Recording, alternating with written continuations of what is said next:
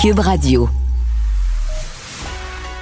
Il manie l'idée, la réflexion, la persuasion, le silence.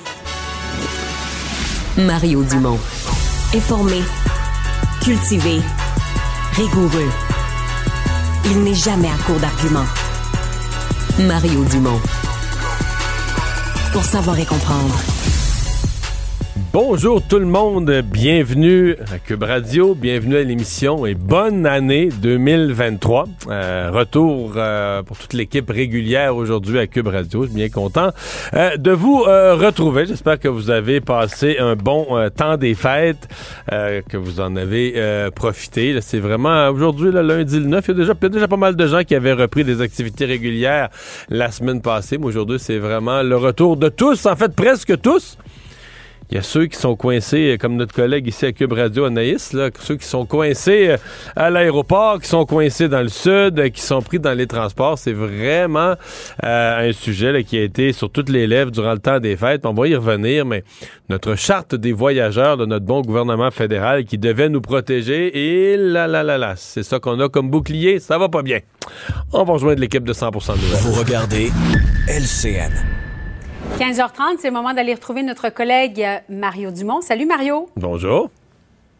Bonne année à toi. Bonne année à toi.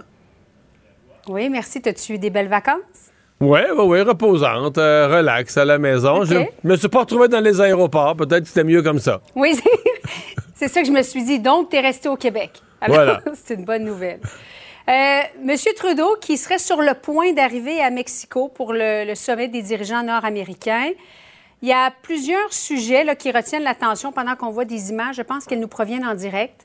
Euh, oui, en direct. Protectionnisme, Mario, immigration, lien avec la Chine. Quel est selon toi le sujet qui va retenir l'attention à ce sommet, qui est quand même de courte durée? Bien, politiquement, puis dans ce qui intéresse le public au Canada, aux États-Unis, c'est certain que la question des migrants puis des frontières, c'en est une sensible. Est-ce que c'en est une où on pourra régler beaucoup de choses? C'est que nous, il faut se placer, les Canadiens, dans l'esprit que pour Joe Biden, là, la frontière États-Unis-Mexique, là, ça, c'est un casse-tête épouvantable depuis des années. Mm. C'est des milliers et des milliers, quotidiennement, d'entrées potentielles. Ah, si tu parles à Joe, Biden du chemin Roxham, c'est comme une petite fissure pour lui à l'autre bout du pays. C'est moins que rien, là, tu sais. Alors que pour nous, évidemment, au Canada, en particulier au Québec, parce que les, migrants illégaux au Canada, ils arrivent au Québec. Ils arrivent à peu près tous, à quelques exceptions près, ils arrivent tous par le chemin Roxham, ils arrivent au Québec. Alors ça, ça va être un peu le défi de M. Trudeau dans ce grand dossier. Puis même le Mexique a ce dossier-là des migrants, parce que les migrants qui arrivent à la frontière américaine, c'est pas tous des Mexicains, en fait. Je dirais aujourd'hui, en 2022, là, en 2023, pardon, c'est principalement plus des Mexicains. Ils arrivent du Venezuela, ils arrivent mm. du Honduras, ils arrivent du Salvador, ils arrivent euh, d'autres pays, et donc traversent la frontière, traversent le Mexique, traversent la frontière sud du Mexique, traversent le Mexique au complet, veulent ensuite entrer euh, aux États-Unis. Donc ça, c'est un, enjeu. Euh, et nous, donc le défi pour M. Trudeau, j'allais dire dans tout ça, ça va être d'attirer l'attention, de dire, ouais, dans le dossier des frontières et des migrants, nous autres aussi au Canada, l'entente sur les tiers, les ah, tiers pays sûrs avec les États-Unis a fait plus vraiment notre affaire, à nous cause des problèmes, etc. L'autre grand sujet, c'est certain que c'est l'économie là, en général. Euh, les, trois pays sont été frappés euh, par l'inflation et on commence l'année avec l'idée qu'en Amérique du Nord, il y aura probablement une récession. Les Américains, eux, ont déjà donné leur grand coup au niveau d'action économique, leur loi anti-inflation, une loi qui... Mhm. on, appelle ça une loi, mais ce sont des investissements. C'est une loi par laquelle le gouvernement fédéral euh, américain investit massivement dans des secteurs comme le développement des énergies propres, les batteries, etc. Alors là, il y a un intérêt du côté canadien. On se dit, ouais, hein, on pourrait en profiter parce que nous, on joue dans ça. Là, on pourrait avoir des fournisseurs. Jusqu'où va aller le protectionnisme des uns et des autres? Et c'est là qu'il y a des. C'est là, je pense qu'il va y avoir des discussions. Donc, comment on peut relancer l'économie, éviter le pire de la récession avec des actions gouvernementales coordonnées? Bon, l'avion du gouvernement euh, du Canada vient tout juste d'atterrir. La porte devrait s'ouvrir lorsqu'on va arrimer l'escalier avec la porte, Mario. C'est ce que j'allais dire. Pour l'instant, l'escalier n'est pas devant la porte, là. J'espère que M. Trudeau ne sortira pas tout de suite. tu ouvres la porte, il n'y a pas d'escalier, ça va pas bien. Euh, quel est le poids réel du, du Canada? Parce que on, s'entend que le sujet principal, ça risque d'être la frontière entre le, Mexique et les États-Unis. Mario, comme tu, comme tu disais, M. Trudeau doit attirer l'attention du président Biden pour parler du chemin Roxane, Roxham, pour, pour renégocier cette entente sur les euh, tiers pays sûrs. Ouais. le poids du Canada. Le poids du Canada, il est réel. C'est une entente à trois. Puis le Canada est quand même un grand pays. Euh, mais sais-tu, quand tu poses cette question-là, euh, c'est une question qui est fort intéressante parce que si on se projette dans l'avenir, pour l'instant, l'économie canadienne, là, dans la, les États-Unis, c'est plus gros, mais l'économie canadienne, c'est comparable à l'économie mexicaine. Parce que même si on est moins de population, je veux dire, le, PIB par habitant, la richesse par habitant au Canada est beaucoup plus grande qu'au Mexique. Mais je sais pas si tu as vu les pronostics là-dessus. C'est-à-dire le rang des mm. pays dans le monde. Le Mexique est un pays en forte croissance. Le Canada est un pays, bon, qui, qui décroît pas, qui continue à croître, mais pas tant que ça en population. Alors, le Mexique va largement dépasser le Canada. Dans 10 ans, 15 ans, 20 ans, dans cette entente à trois, l'Amérique du Nord, le Canada va être le petit joueur. Encore aujourd'hui, je dirais le Canada a une certaine voix. Euh, bon, M. Trudeau a quand même une bonne relation avec M. Biden, etc mais il faut penser que le poids du Canada va, va, va décroître et le poids du Mexique, euh, ça va devenir de plus en plus, avec les États-Unis, après les États-Unis, le gros joueur de l'Amérique du Nord, ça va devenir le Mexique, va devenir un pays plus puissant, plus riche que le, que le Canada. Pas nécessairement plus riche par habitant. Mais compte tenu de la, de, la grosseur du pays, la population du pays, mm. globalement plus riche. C'est ça qui s'en vient d'ici 2050. Euh, M. Trudeau qui veut accueillir 500 euh, 000 euh, immigrants en 2025. Ça, c'est une autre affaire. Le Canada, pour contrebalancer ce que je viens de faire, il y a cette, histoire, le Century Initiative, de dire au Canada, on va recevoir tellement d'immigration qu'on va être 100 millions de population en 2100. Ben, est-ce que ça, là, on entre dans d'autres enjeux qu'on a déjà discuté ensemble, culturellement, puis est-ce que c'est faisable pour le Québec d'accueillir de l'immigration à ce rythme-là, puis de penser qu'on va continuer à parler français? Ça, c'est la complexité. Là. Euh, Mario, la porte devrait s'ouvrir, imminemment puisqu'on a arrimé l'escalier avec la porte. je ne sais pas si c'est possible de garder ces images-là. Je, pose la question à notre réalisateur. La réponse est oui. Euh, on va poursuivre dans la discussion avec le gouvernement fédéral, mais concernant les avions, les 88 avions de chasse F-35, coût 19 milliards de dollars. On va écouter ensemble, Mario, ce que M. Trudeau avait dit en 2015 sur les mêmes, euh, mêmes avions. Nous n'achèterons pas les avions de compas F-35. Bon, évidemment, en 2015, le contexte mondial était bien différent qu'aujourd'hui, mais est-ce que M. Trudeau a eu raison de changer d'idée, selon toi, Mario? Ouais. Est-ce qu'il avait eu raison de faire ce triste spectacle en 2015? Le, Parti libéral du Canada, qui a gouverné plus souvent qu'à son tour dans le dernier siècle au Canada, a eu cette vraiment cette fâcheuse habitude, l'ont fait à, répétition, euh, d'utiliser les dossiers militaires euh, à des fins politiques pour gagner des campagnes électorales. Ben, ça marche, ça attire le vote. Euh, on peut pas ne pas se souvenir de Jean Chrétien et du dossier des hélicoptères. Une catastrophe, une catastrophe, vraiment. Et là, maintenant, M. Trudeau dans le dossier des F-35, parce que là, on a écouté un petit extrait en français. En anglais, il s'était épanché là-dessus. Il avait fait rire le monde. C'était le pire achat. Ça n'avait aucun bon sens, ces avions-là. Ils ne pouvaient pas nous permettre de, couvrir le nord canadien, etc. Ça avait tous les défauts. coûtait beaucoup trop cher. Imagine, avec l'inflation, on les paye bien plus cher qu'à l'époque. Et euh, donc... Ça fait, presque 20 ans, 20 ans que la saga perdure, que l'analyse est, faite. Et le gouvernement un peu avait tranché. C'était réglé, cette affaire-là. C'était décidé. Euh, euh, ça avait été, le, contrat avait été donné euh, au début de la décennie précédente, en 2010. Et donc, pourquoi là, avoir annulé ça et revenir début 2023 avec la même décision? Sincèrement, c'est plutôt gênant. Et c'est pour ça, je pense, euh, on l'a pas fait en grande pompe. C'était la ministre Annan dans une espèce de petite conférence de mhm. presse. Elle était dans un bureau en Zoom, là, une conférence de presse en, en visioconférence. Alors j'ai l'impression que c'est pour ça, normalement, un investissement aussi important pour l'armée canadienne, ça aurait pu être fait en grande, grande pompe. Mais là, le gouvernement Trudeau, euh, c'était gênant comme annonce. C'est comme un mauvais moment à passer en début d'année, quand on faut qu'on pile sur notre peinture, on va passer sur celle-là. Mais si c'était la première fois, on dirait, bon, c'est un accident, ils ont pensé que. Mais c'est à répétition dans son histoire que le Parti libéral du Canada fait de la petite politique électorale sur des questions. Écoute, il y a des questions de politique, mais, faire de la partisanerie avec les achats militaires, sincèrement, puis après, hmm. à la limite, s'ils avaient raison, mais à chaque fois être obligé de se dédire, hey, l'annulation du contrat des hélicoptères pour finir par acheter les mêmes. C'est incroyable ce que Jean Chrétien avait fait. Mais sans ça, c'est difficile. Le Parti libéral est tellement fort, tellement habile, ils s'en sortent, ils sont jamais critiqués. Jean Chrétien, là, dans l'ensemble de sa carrière, les hélicoptères, ça, a passé. il a gaspillé quelques milliards pour une campagne électorale, pour une. C'est pas. Parce que c'est pas. Tu sais, des fois, on dit, ah, les promesses électorales sont pas respectées, mais des fois, c'est du change, des petits montants ou des affaires, ça nous écœure, les contribuables. Mais là, c'est des milliards à l'eau. Là. C'est comme, c'est des, pas des petites gaffes, c'est des gaffes. C'est probablement pas. Tu sais, de, de, niaiser avec les contrats militaires, c'est probablement les plus grosses gaffes en termes d'administration de, fonds publics qu'on puisse imaginer. Revenons, Mario, sur ces attaques là, qui sont survenues hier au Brésil. Euh, palais présidentiel a été attaqué, la Cour suprême, le Congrès. Ça nous rappelle évidemment cette attaque à l'endroit du Capitole aux États-Unis en 2021. Cette frange radicale qui s'attaque aux institutions quand ils sont mécontents des résultats. Est-ce que ça t'inquiète, toi? Ben, c'est certain que ça inquiète, mais en fait, c'est parce qu'on parle d'une frange. Moi, je je peux pas euh, faire porter le chapeau par ces gens. Les, gens deviennent militants, ils deviennent partisans, ils aiment un chef, ils aiment une cause, ils sont sûrs d'avoir raison, c'est normal, c'est vrai dans toutes les démocraties. C'est surtout un rappel que c'est le rôle des leaders politiques, d'avoir des leaders politiques responsables. Et une des choses dans un leader politique responsable, ben, c'est d'accepter euh, la démocratie dans son ensemble.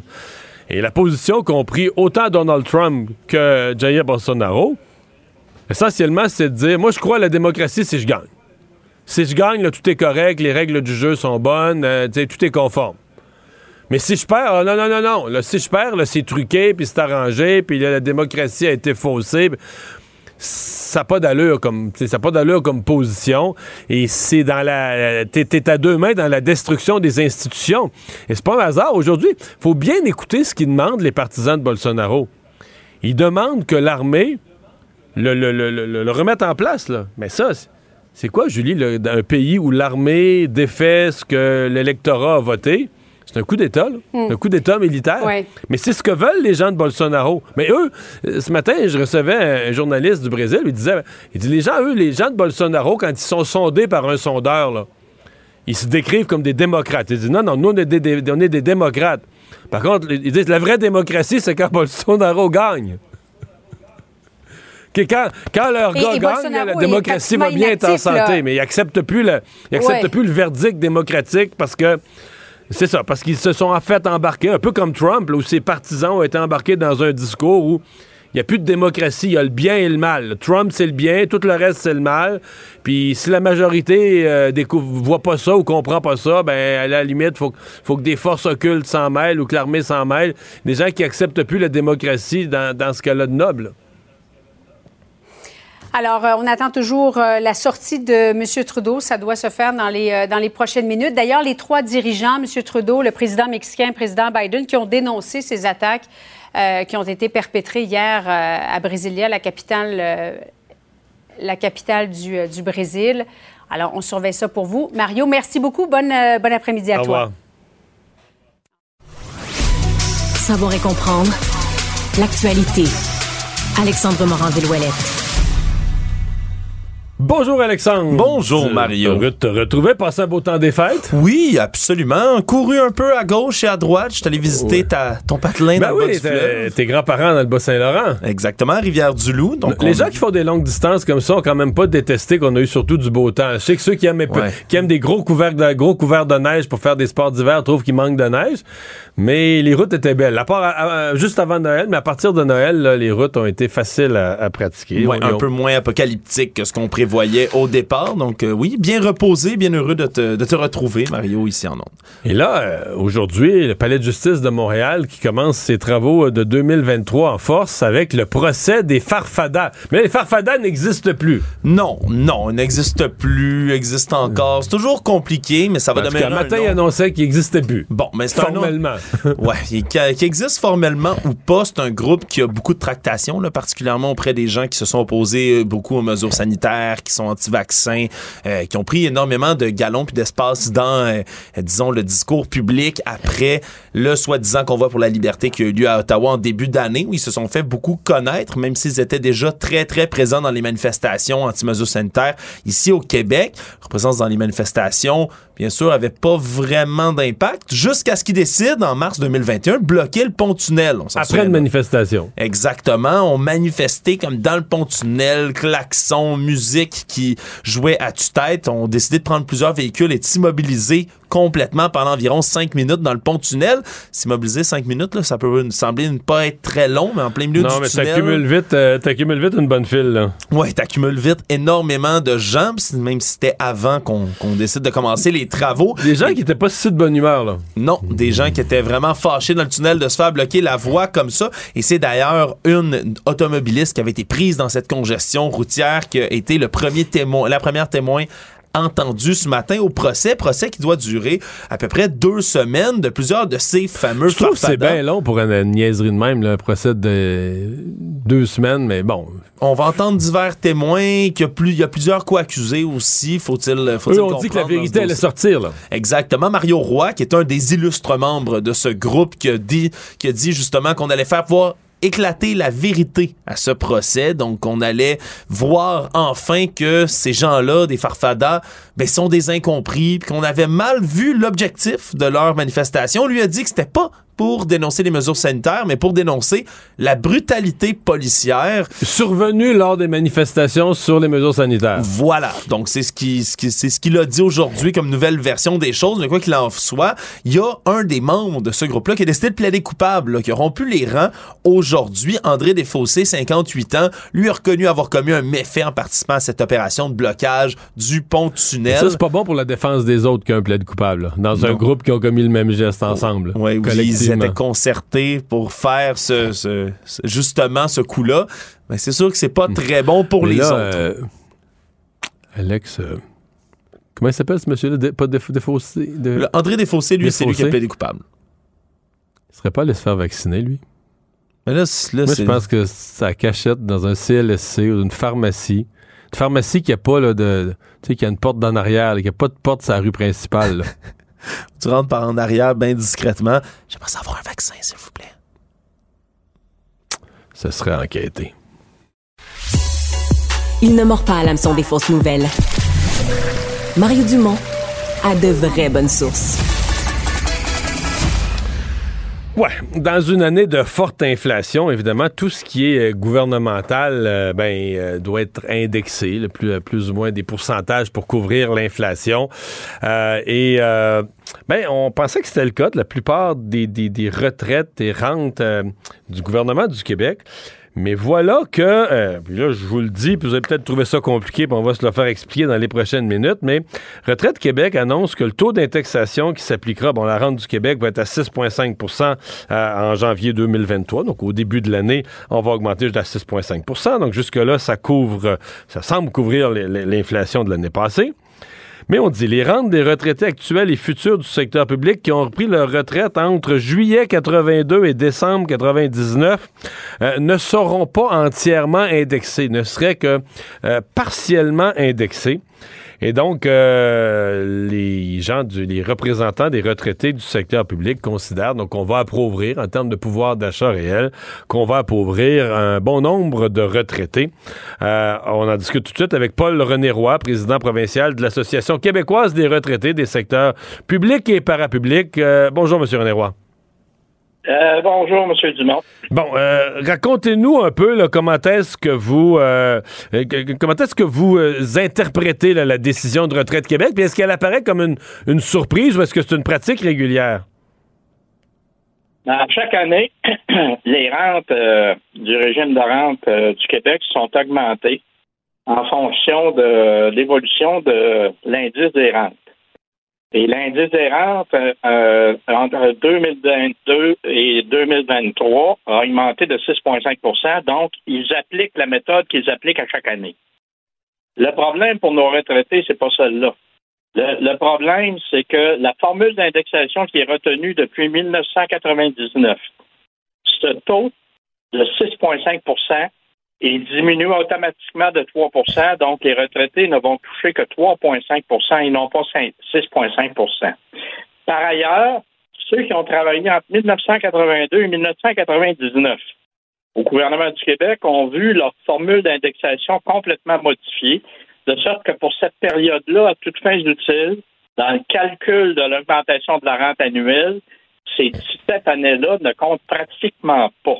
Donc, les gens ne reçoivent pratiquement rien pour cette période-là.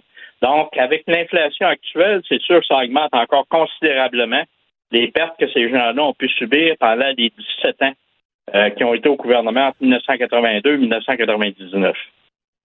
Donc, vous dites, euh, quelqu'un qui a travaillé, mettons quelqu'un qui aurait eu la moitié de sa carrière durant ces années-là, puis la moitié en dehors de ces années-là, il va avoir quoi? Il va avoir une demi-indexation, si j'essaie de simplifier? Ben, à toutes fins utiles, à toutes fins utiles, avant 1982, les rentes étaient pleinement indexées. À partir de 1982, c'est là que ça a diminué considérablement, et à partir de 1999, on a introduit la règle au gouvernement que c'est l'augmentation de l'indice des rentes annuelles, moins 3% qui s'applique pour les années subséquentes à 1999. Donc là, il y a un trou, il y a comme une espèce de trou noir pour cette période-là où les gens qui ont travaillé pendant ces 17 ans-là au gouvernement voient la partie de leur rente qui concerne ces 17 ans-là à fins utiles pas indexée. Puis pour plusieurs, ça peut représenter jusqu'à la moitié de leur rente de retraite. Ouais.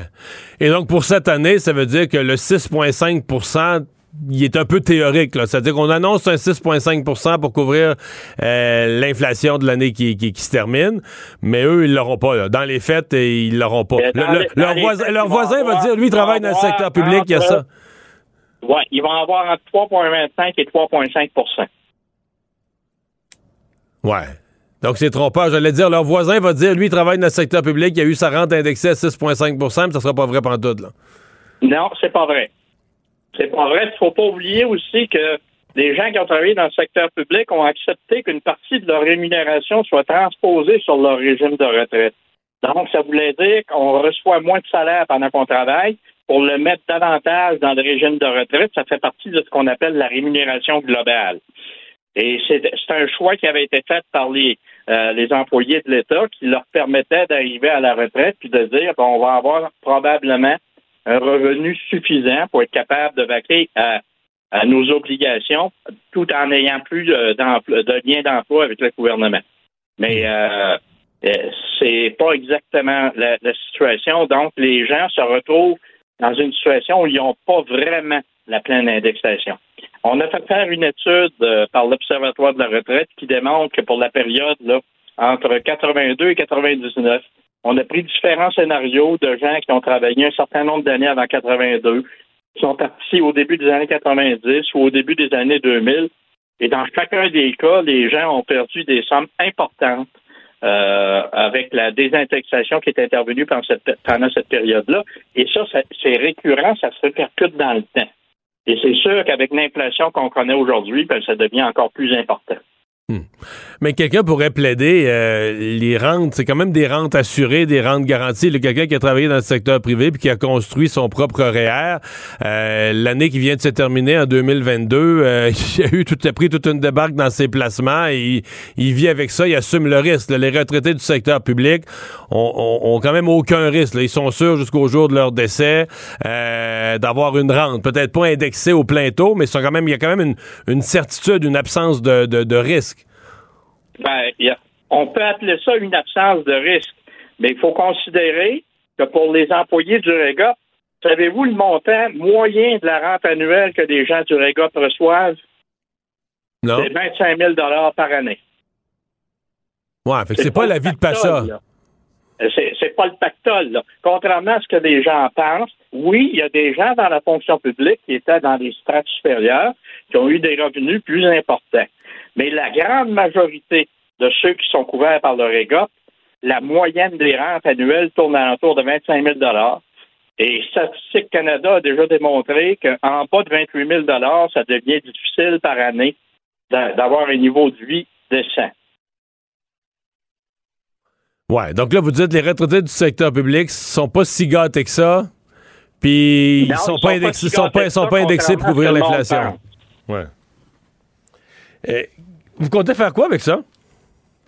Ben là, nous, on va probablement lancer une grande campagne d'information et de sensibilisation dans les prochaines semaines à partir de l'étude qu'on a faite faire par l'Observatoire de la retraite pour démontrer les pertes relatives que les gens ont subies euh, pendant cette période de désindexation-là. Puis on va demander au gouvernement de s'organiser pour que dorénavant, les rentes soient pleinement indexées. Dans le secteur public, oui, parce que ce sont nos membres, on les défend, mais on va demander aussi que ce soit le cas pour tout l'ensemble des régimes de retraite qui peuvent exister, euh, autant dans le privé que dans le public. Bien, on va surveiller ça euh, de près. Monsieur euh, Roy, merci d'avoir été avec nous aujourd'hui. Ben, je vous remercie, M. Dumont, et bonne fin de journée. Économie, finance, affaires, entrepreneuriat. Francis Gosselin. Bonjour, Francis. Salut Mario, bonne année. Bonne année à toi. Est-ce que ce sera, avant de passer à nos sujets du jour, est-ce que tu es optimiste que ce sera une bonne année économique? Parce que là, on dit 2022 était désastreuse sur les marchés, les taux d'intérêt ont augmenté, on commence l'année avec des, des, craintes de récession. Est-ce que tu as l'impression, mettons, qu'en deuxième moitié d'année 2023, les nouvelles vont être meilleures? Euh, je pense que oui. Euh, moi-même, Mario, là, pour lever le voile un peu sur ma vie personnelle, je suis sur un taux variable, donc je, ça ne peut que s'améliorer. OK. donc, tu es optimiste, globalement. Je suis assez optimiste. Puis c'est sûr que, comme je l'ai mentionné à, ben, à, cette antenne et à d'autres euh, depuis quelques, quelques semaines, quelques mois, c'est aussi, on s'aligne aussi pour un ralentissement économique dans lequel les gens vont pas ou presque pas perdre leur emploi, vu la situation de la main-d'œuvre. Ouais, on, disait ça, Francis, mais aux États-Unis, là, ça met les mise à pied à coup. Ben, je comprends que c'est des compagnies gigantesques, Amazon et autres, là, mais c'est par milliers que les gens sont mis à pied. Là. Ouais, ouais, mais tu sais, Amazon, 18 000 pertes d'emploi, mais sur 1,5 million d'employés. C'est quand même ça. Puis, puis après, tu sais, moi, je, je, je, regarde toujours le volet vraiment euh, macro. Tu sais, aux États-Unis, on l'a vu euh, en décembre, il y a eu 223 000 emplois qui ont été créés. Tu sais, alors qu'on est dans une situation aux États-Unis comme au Canada où les taux directeurs ont augmenté, où tout le monde s'inquiète, 223 000 emplois. Puis au Canada, on l'a vu, 100 000 nouveaux emplois en décembre. Fait que, tu sais, ça s'enligne pas pour être une situation là où les gens vont perdre leur job, être au chômage, puis tout le monde va pleurer. Là, ça va être plutôt une année, comme je dis, où les gens vont maintenir leur relation d'emploi, ce qui veut dire qu'il n'y aura pas de drame humain. Après, pour les entreprises, ça va être peut-être un petit peu plus compliqué, mais euh, je suis plutôt euh, plutôt optimiste, là, Mario. Puis bon, l'immobilier, ce sera un sujet dont on reparlera certainement on en reparlera. dans l'année. Ouais. Alors, euh, les trois amis gosses, M. Trudeau, M. Biden, qui, se, qui rejoignent le président mexicain sur place au Mexique et qui vont certainement parler d'économie dans leurs échanges, de, de l'état actuel de l'économie, de ses craintes de récession. Oui, ben effectivement. Puis il y a plusieurs sujets vraiment spécifiques à l'ordre du jour, notamment bon, tout le volet énergie verte là, qui tient beaucoup à M. Biden et à M. Trudeau. M. Lebrun Obrador, un peu moins certain là, de sa position là-dessus, mais c'est certain que c'est un des sujets. Puis tu te rappelleras, Mario, euh, sur les subventions aux véhicules électriques, M. Biden, un peu à la dernière minute, avait ajouté la clause nord-américaine. Il était, on, craignait là, que les composantes venant du Canada soient exclues, donc ça aurait pu faire mal à, nos, à notre, à notre, notre économie. Il y a aussi tout le volet immigration, qui est bon, pas de l'économie en tant que telle, mais euh, de part et d'autre, les États-Unis euh, vont ouvrir un petit peu plus là, sur euh, le, volet immigration. On parle de 30 000 nouveaux arrivants par mois là, qui, vont, qui vont s'ajouter à leur quota actuel très bientôt. il y a tout le volet main-d'œuvre, notamment mexicaine ou d'Amérique centrale, Amérique du Sud, là, de il va certainement être question. Puis ça aussi, ça quand même, ça, ça apporte une certaine dimension à l'économie. On sait que la pandémie, ça a complexifié beaucoup euh, les rapports entre les trois pays puis entre le reste des Amériques. Donc, en tout cas, en espérant que la bonne entente soit au rendez-vous. Puis, il n'y a pas de raison de croire que ça ne soit pas. Ces rencontres-là, historiquement, ont fait du bien là, à, la collaboration entre les pays. Puis, juste petite parenthèse, là, le Canada a annoncé ce matin qu'il finalisait la commande de euh, d'avions F-35 de Lockheed Martin. Fait que c'est comme, je sais pas si c'était arrangé avec le gars des vues, mais on vient de promettre 70 milliards de dollars à Lockheed Martin.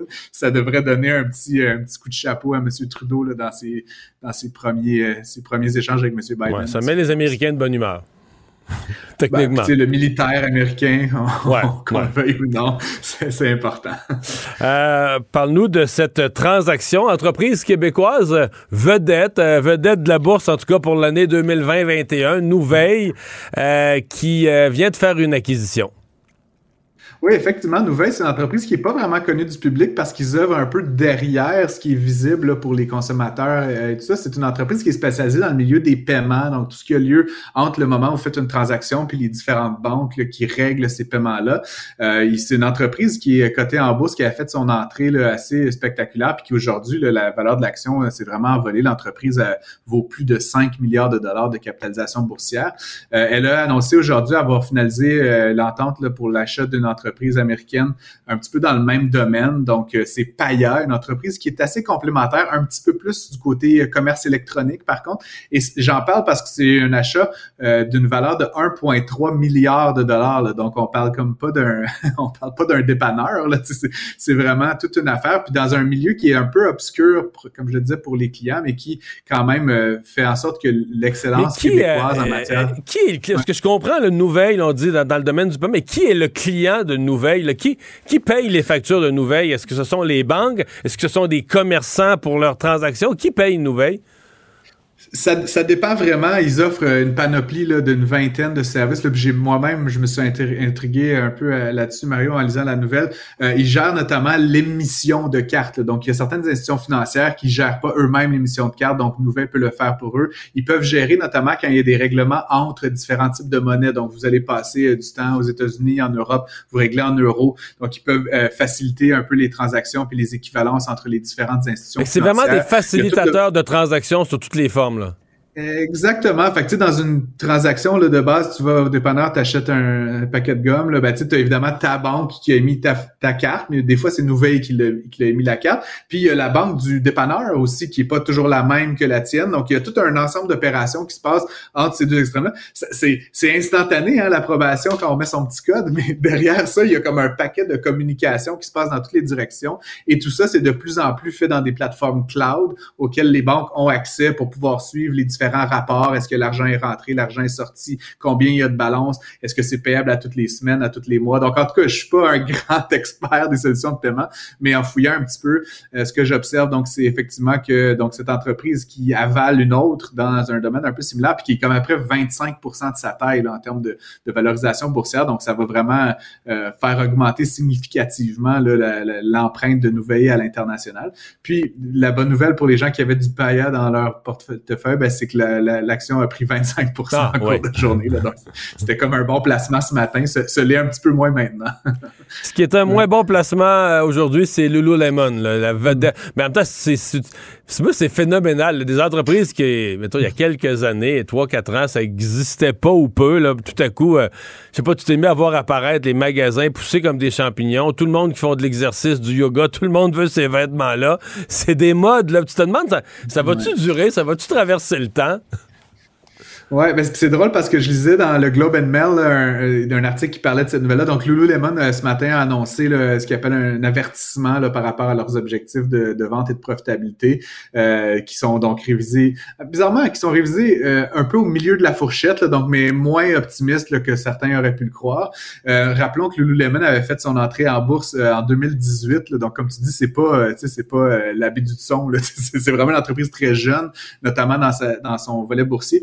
Son entrée en bourse euh, à 100 dollars l'action. Aujourd'hui, l'action, elle se transige 298. Là. Donc, en quatre ans, ça a été multiplié par trois. C'est quand même un rendement absolument phénoménal.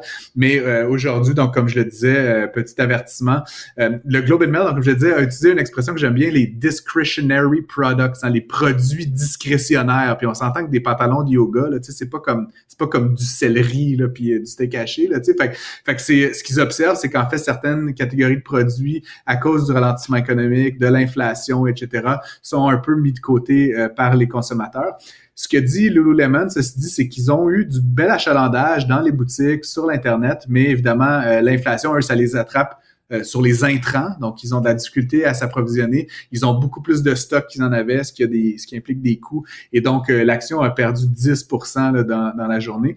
Puis j'en parle parce qu'il y a eu plein d'autres euh, entreprises, là, dont Macy's aux États-Unis, qui est un grand détaillant, qui a vécu un petit peu le même sort aujourd'hui. Ils ont perdu 8 là, après avoir... Mais eux, je pense que, c'est comme l'avertissement que leurs ventes des fêtes n'ont pas été à la hauteur des attentes. Je me trompe-tu? Ben, c'est ça, exact. Ben, mais encore une fois, tu sais, généralement, ces entreprises-là fixent des objectifs disons, entre X et X plus 2. Là, puis, puis, en fait, Macy's, ce qu'il dit, c'est qu'ils vont être dans le bas de la fourchette. Lululemon, ils vont être au milieu de la fourchette. Donc, c'est pas des nouvelles au sens, là, il y a personne qui est en un faillite, effondrement en bas de la fourchette, là. C'est.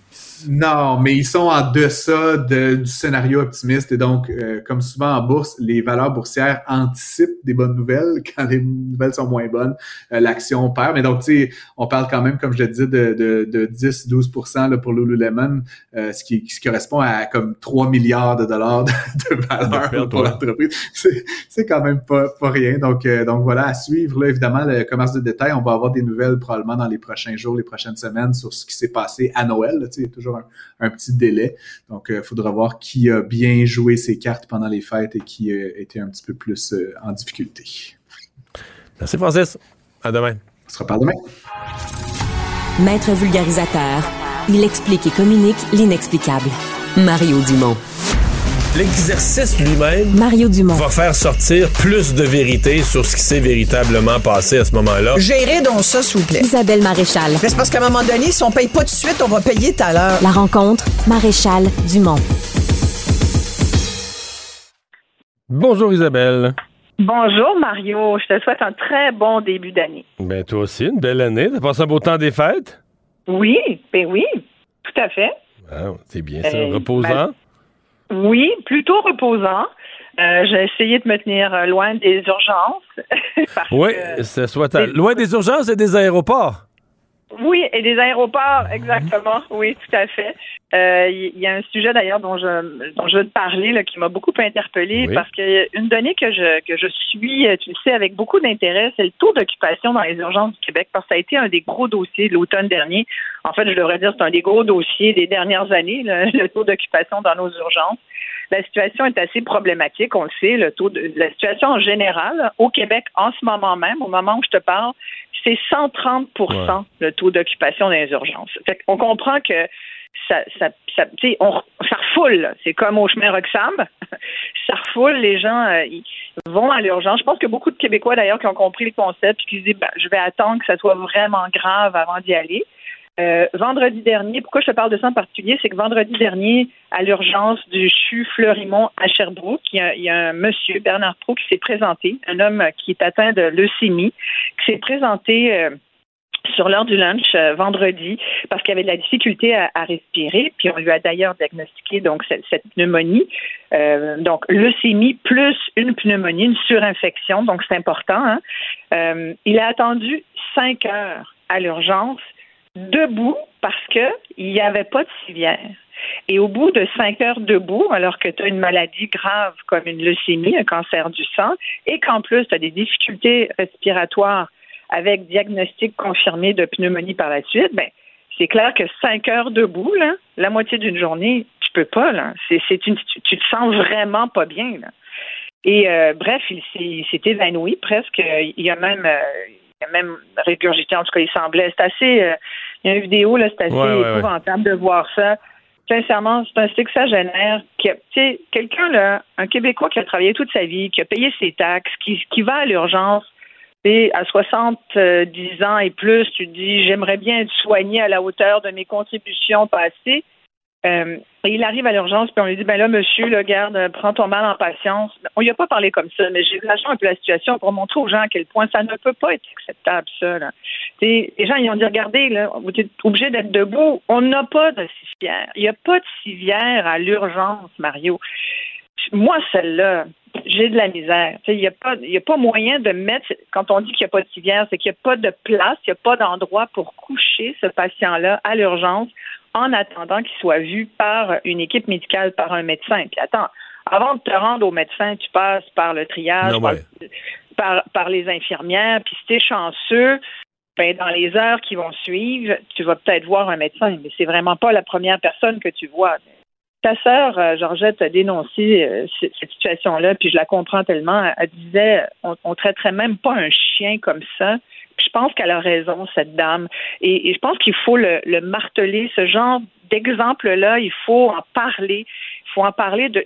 Moi, j'invite tous les Québécois qui ont vécu ce genre de situation, qui ont des opérations reportées, qui ont des, des mauvais traitements de la part du réseau, hein, pas forcément des personnes qui y travaillent, mais du réseau. On- le réseau, ça devient, c'est un peu, c'est comme évanescent. Le réseau, c'est un peu tout le monde puis c'est personne.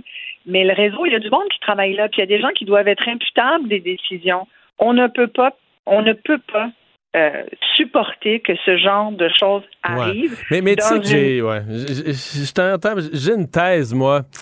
Vas-y. Que, non, mais comment je t'expliquerais ça? Sais, les, frontières de l'inacceptable sont amovibles, bougent avec le temps. Puis, si tu travailles dans une urgence, puis que tout le monde a toujours vu un médecin là, dans la première heure après son arrivée, puis, tu sais, là, une, une journée, ça déborde, il y a du monde dans le corridor, il y a des gens qui sont là depuis quatre heures, pas vu de médecin, tout ça. Le personnel va devenir affolé. Parce qu'ils vont se dire, ben, c'est tellement irrégulier, on n'a jamais fait attendre du monde de même, ça n'a pas de bon sens, là, le pauvre monsieur. Mais si tu vis depuis des années, là, les gens s'attendent 12 heures, 14 heures, 16 heures, euh, ça souffre dans la salle d'attente, ça voit. Euh, il y en a qui repartent sans voir. Un sur quatre repart sans avoir vu un médecin parce qu'il se décourage. Je veux dire, il y a un point où tu es désensibilisé. C'est-à-dire que l'inacceptable, l'inacceptable, ça devient qu'il y a un décès. Là, dans, dans, tu sais, je veux dire, mais en bas de ça, là, c'est. C'est une, une espèce de désorganisation quotidienne. C'est ça que c'est. C'est ça l'urgence.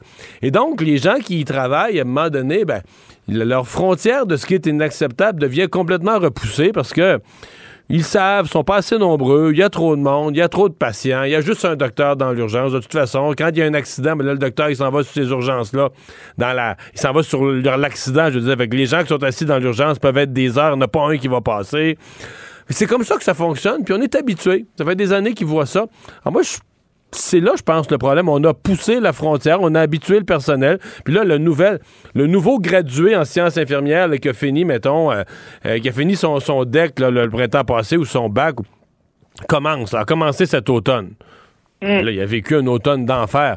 Fait que cette, ce- ce- probablement que cette personne-là arrive là, à 19 ans, 20 ans, 21 ans, là, pleine de bonnes intentions, mais je veux dire, on y explique bien, non, ici, c'est de même, c'est de même, ça marche, que si tu veux, regarde, on est débordé, puis on courbe. Fait que cette personne-là s'habitue à... C'est vrai courent. Mais, mais je, suis- je suis assez d'accord avec toi là, sur la désensibilisation à force d'années de, de, de désorganisation, tu l'as bien dit. Puis est-ce qu'ils sont affolés? Tu as raison. Moi, je suis allée euh, il n'y a pas si longtemps, euh, avant les fêtes, là, et euh, à l'urgence du, CHUM à Montréal, entre autres. Et puis, euh, sincèrement, puis je suis allée à l'urgence de Sacré-Cœur, puis même à l'urgence de, de, de l'hôpital Maisonneuve-Rosemont. Donc, j'ai fait une certaine tournée. Et, je peux te dire que partout, tu sens cette espèce d'affolement du personnel de la santé qui sait pas trop vers qui se tourner pour essayer de, de colmater les, brèches du réseau. Puis c'est vrai que j'ai vu des médecins courir, puis j'ai vu des infirmiers puis des infirmières courir. Je l'ai vu aussi se raconter leur fin de semaine, rigoler en masse, puis euh, tourner autour du comptoir. Puis on voit un peu de tout euh, quand on y va souvent, c'est sûr. En même temps, moi je pense qu'on est rendu à un point où en ce moment, il faut que tout le monde soit au courant que dans les urgences au Québec, c'est de la médecine de guerre. C'est comme un territoire assiégé. exactement. Alors, moi, je pense qu'il faut. C'est même pas de faire peur au monde que de dire ça. C'est juste la réalité. Et, et sincèrement, je- je- moi, je, je- c'est sincère- je trouve ça épouvantable, Mario. Moi, ça, ça vient me chercher parce que je- c'est, on est des humains. Puis quand, quand la dame dit on, on nous trai- on traiterait même pas des chiens comme on se fait traiter, elle a raison. Moi, je pense que le ministre de la Santé doit nous dire plus qu'on va, on va essayer, on va, on va.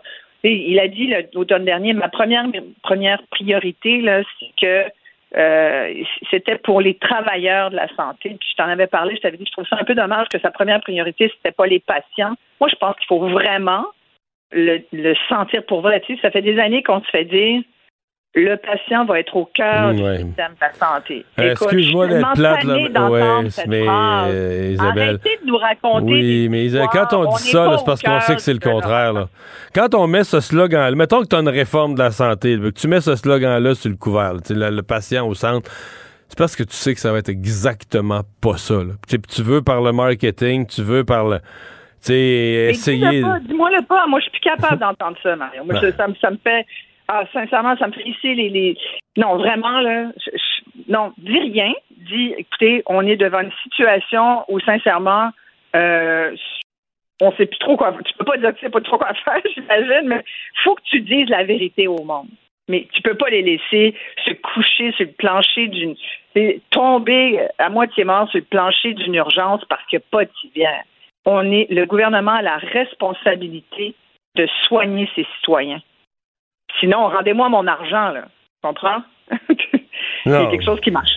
Il y a quelque chose qui marche pas, là. Hmm. Moi, ça me fâche, là. Ouais. Euh, reste que, bon, il y, a ce cas-là, mais dans l'ensemble, les gens ont quand même une certaine impression, un certain ouf, là, tu sais, que la catastrophe annoncée, tu sais, l'automne avait été tellement pénible, on s'est dit quand va arriver le temps des fêtes, ça va être épouvantable dans les urgences. Bon, peut-être qu'on va le vivre là, Des fois, le, contre-coup des, rencontres des fêtes, c'est en début janvier qu'on le vit. Mais malgré, bon, c'est à 130% mais je pense qu'on a passé l'automne en haut de 100% d'occupation des urgences. le, 4 janvier, c'était 139% Ouais, c'est énorme. Mais j'ai quand même l'impression qu'on ne vit pas... indice qui est dans le vert, qui est normal ou qui est même orange élevé. Toutes les urgences, ou à peu près, sont dans le très élevé. Euh, puis quand tu vas chercher après le, nombre de personnes qui sont... Euh, euh, tu peux même aller euh, aller voir le nombre de patients sur civière depuis plus de 24 heures, euh, le taux de, depuis plus de 48 heures aussi. Il y a ça, ça c'est des gens qui qui collent qui collent à l'urgence parce qu'on n'est pas capable. Normalement, ils devraient être montés sur les étages pour avoir des soins plus spécialisés. Il n'y a pas de lit non plus dans les étages. C'est toute cette organisation là qui est selon la région, ben fonctionne plus ou moins bien. Eh bien, mais. Euh, mais je trouve ça bien, je trouve ça bien désolant, bien dommage, puis bien dommage pour nous, c'est parce que on a encore euh, souvent l'impression que qu'on paye pas, c'est gratuit, mais mais non, c'est vraiment pas ça. On est en droit de demander à avoir des soins qui qui euh, qui soient humains. Puis en même temps, tu sais quand tu disais oui, mais les gens sont habitués aussi, puis les gens sont quand même plutôt satisfaits finalement parce qu'on a évité euh, l'hécatombe, mettons, ben Là où les gens sont plus satisfaits, c'est quand ils finissent par avoir des soins. Là, écoute, puis sincèrement, moi, j'ai une de mes filles qui s'est fait opérer dernièrement après avoir vu sa chirurgie reportée deux fois.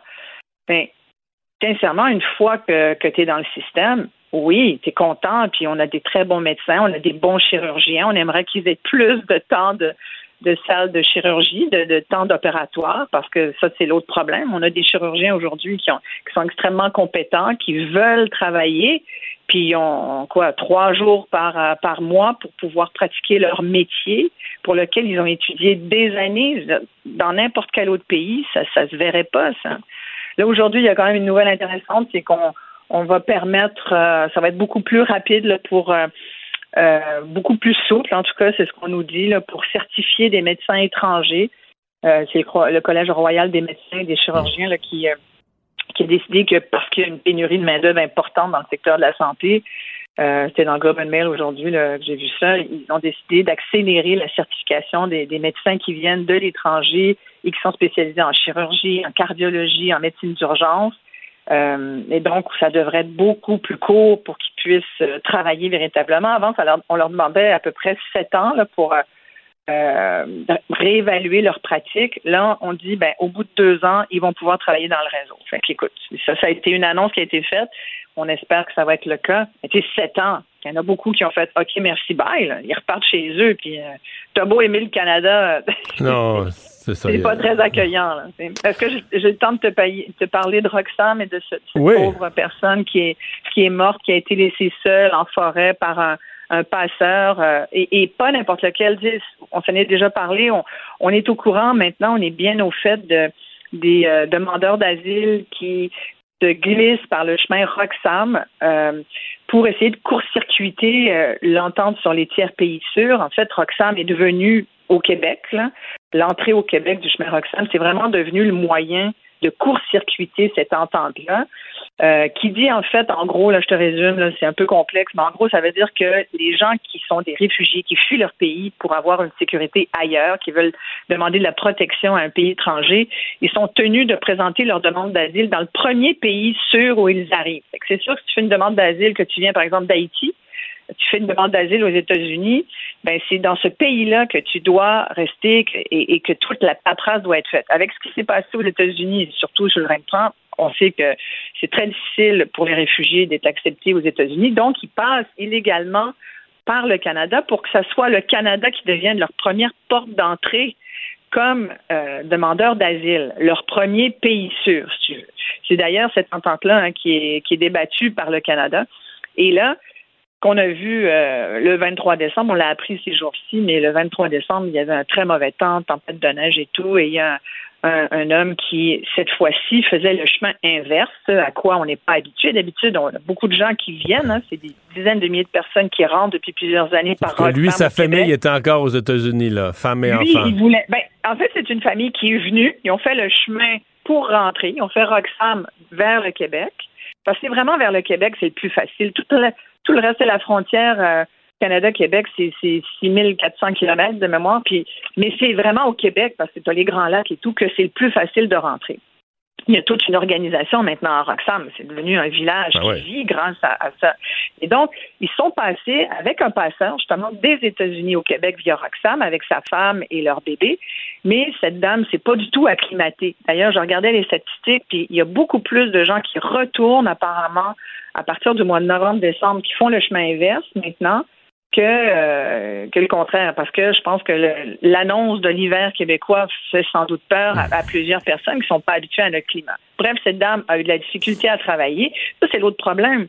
Les gens arrivent, ils sont réfugiés, ils peuvent pas travailler, ils n'ont pas de permis de travail, ils n'ont pas les documents qu'il faut, ça prend énormément de temps. Dois-je rappeler l'incompétence du fédéral dans ce dossier-là? Je pense que, tu sais, on le dit à chaque fois, puis à un moment donné, ben ça, c'est un autre sujet sur lequel on est un peu fatigué de se répéter, mais sincèrement, il faut absolument améliorer. Puis là, bon, apparemment qu'en novembre dernier, ça devait être accéléré, parce qu'avant la pandémie, on disait 24 heures et moins pour avoir un document qui qui donne euh, ton espèce de statut de réfugié. Après ça, ben là, tu rentres dans la machine fédérale, puis après, bon, tu prends plusieurs autres mois, pour pas dire des années, avant d'obtenir ton permis de travail. Là, on dit qu'à partir de novembre dernier, on a dit, ben, on va essayer de, de, de l'accélérer, ce processus-là. Reste à voir. Euh, je pas d'infos là-dessus. Euh, j'imagine qu'il faut attendre quand même quelques mois avant de voir si c'est si le cas. Mais toujours est-il que cet homme-là, lui, a des... sa femme est donc repartie avec le bébé aux États-Unis, en Floride, et lui a voulu les rejoindre. Sans doute qu'entre-temps, il s'est dit, ben moi, je vais rester un peu au Québec. Là, je suis pute. C'est mon hypothèse. Sans doute que l'homme a dit, garde, moi, je vais rester ici, puis j'irai vous rejoindre éventuellement. Toujours est-il que ça s'est passé le 23 décembre par un passeur québécois de ce qu'on comprend. En tout cas, quelqu'un qui était ici, mais qui l'aurait laissé euh, en plein milieu, sans doute se sont-ils querellés. Euh, est-ce que c'est une question d'argent ou pas? C'est assez coûteux. Hein? Ben, il lui, demandait. Oui, c'est ça, 1300 dollars euh, pour un, une raide de taxi. Je comprends qu'il.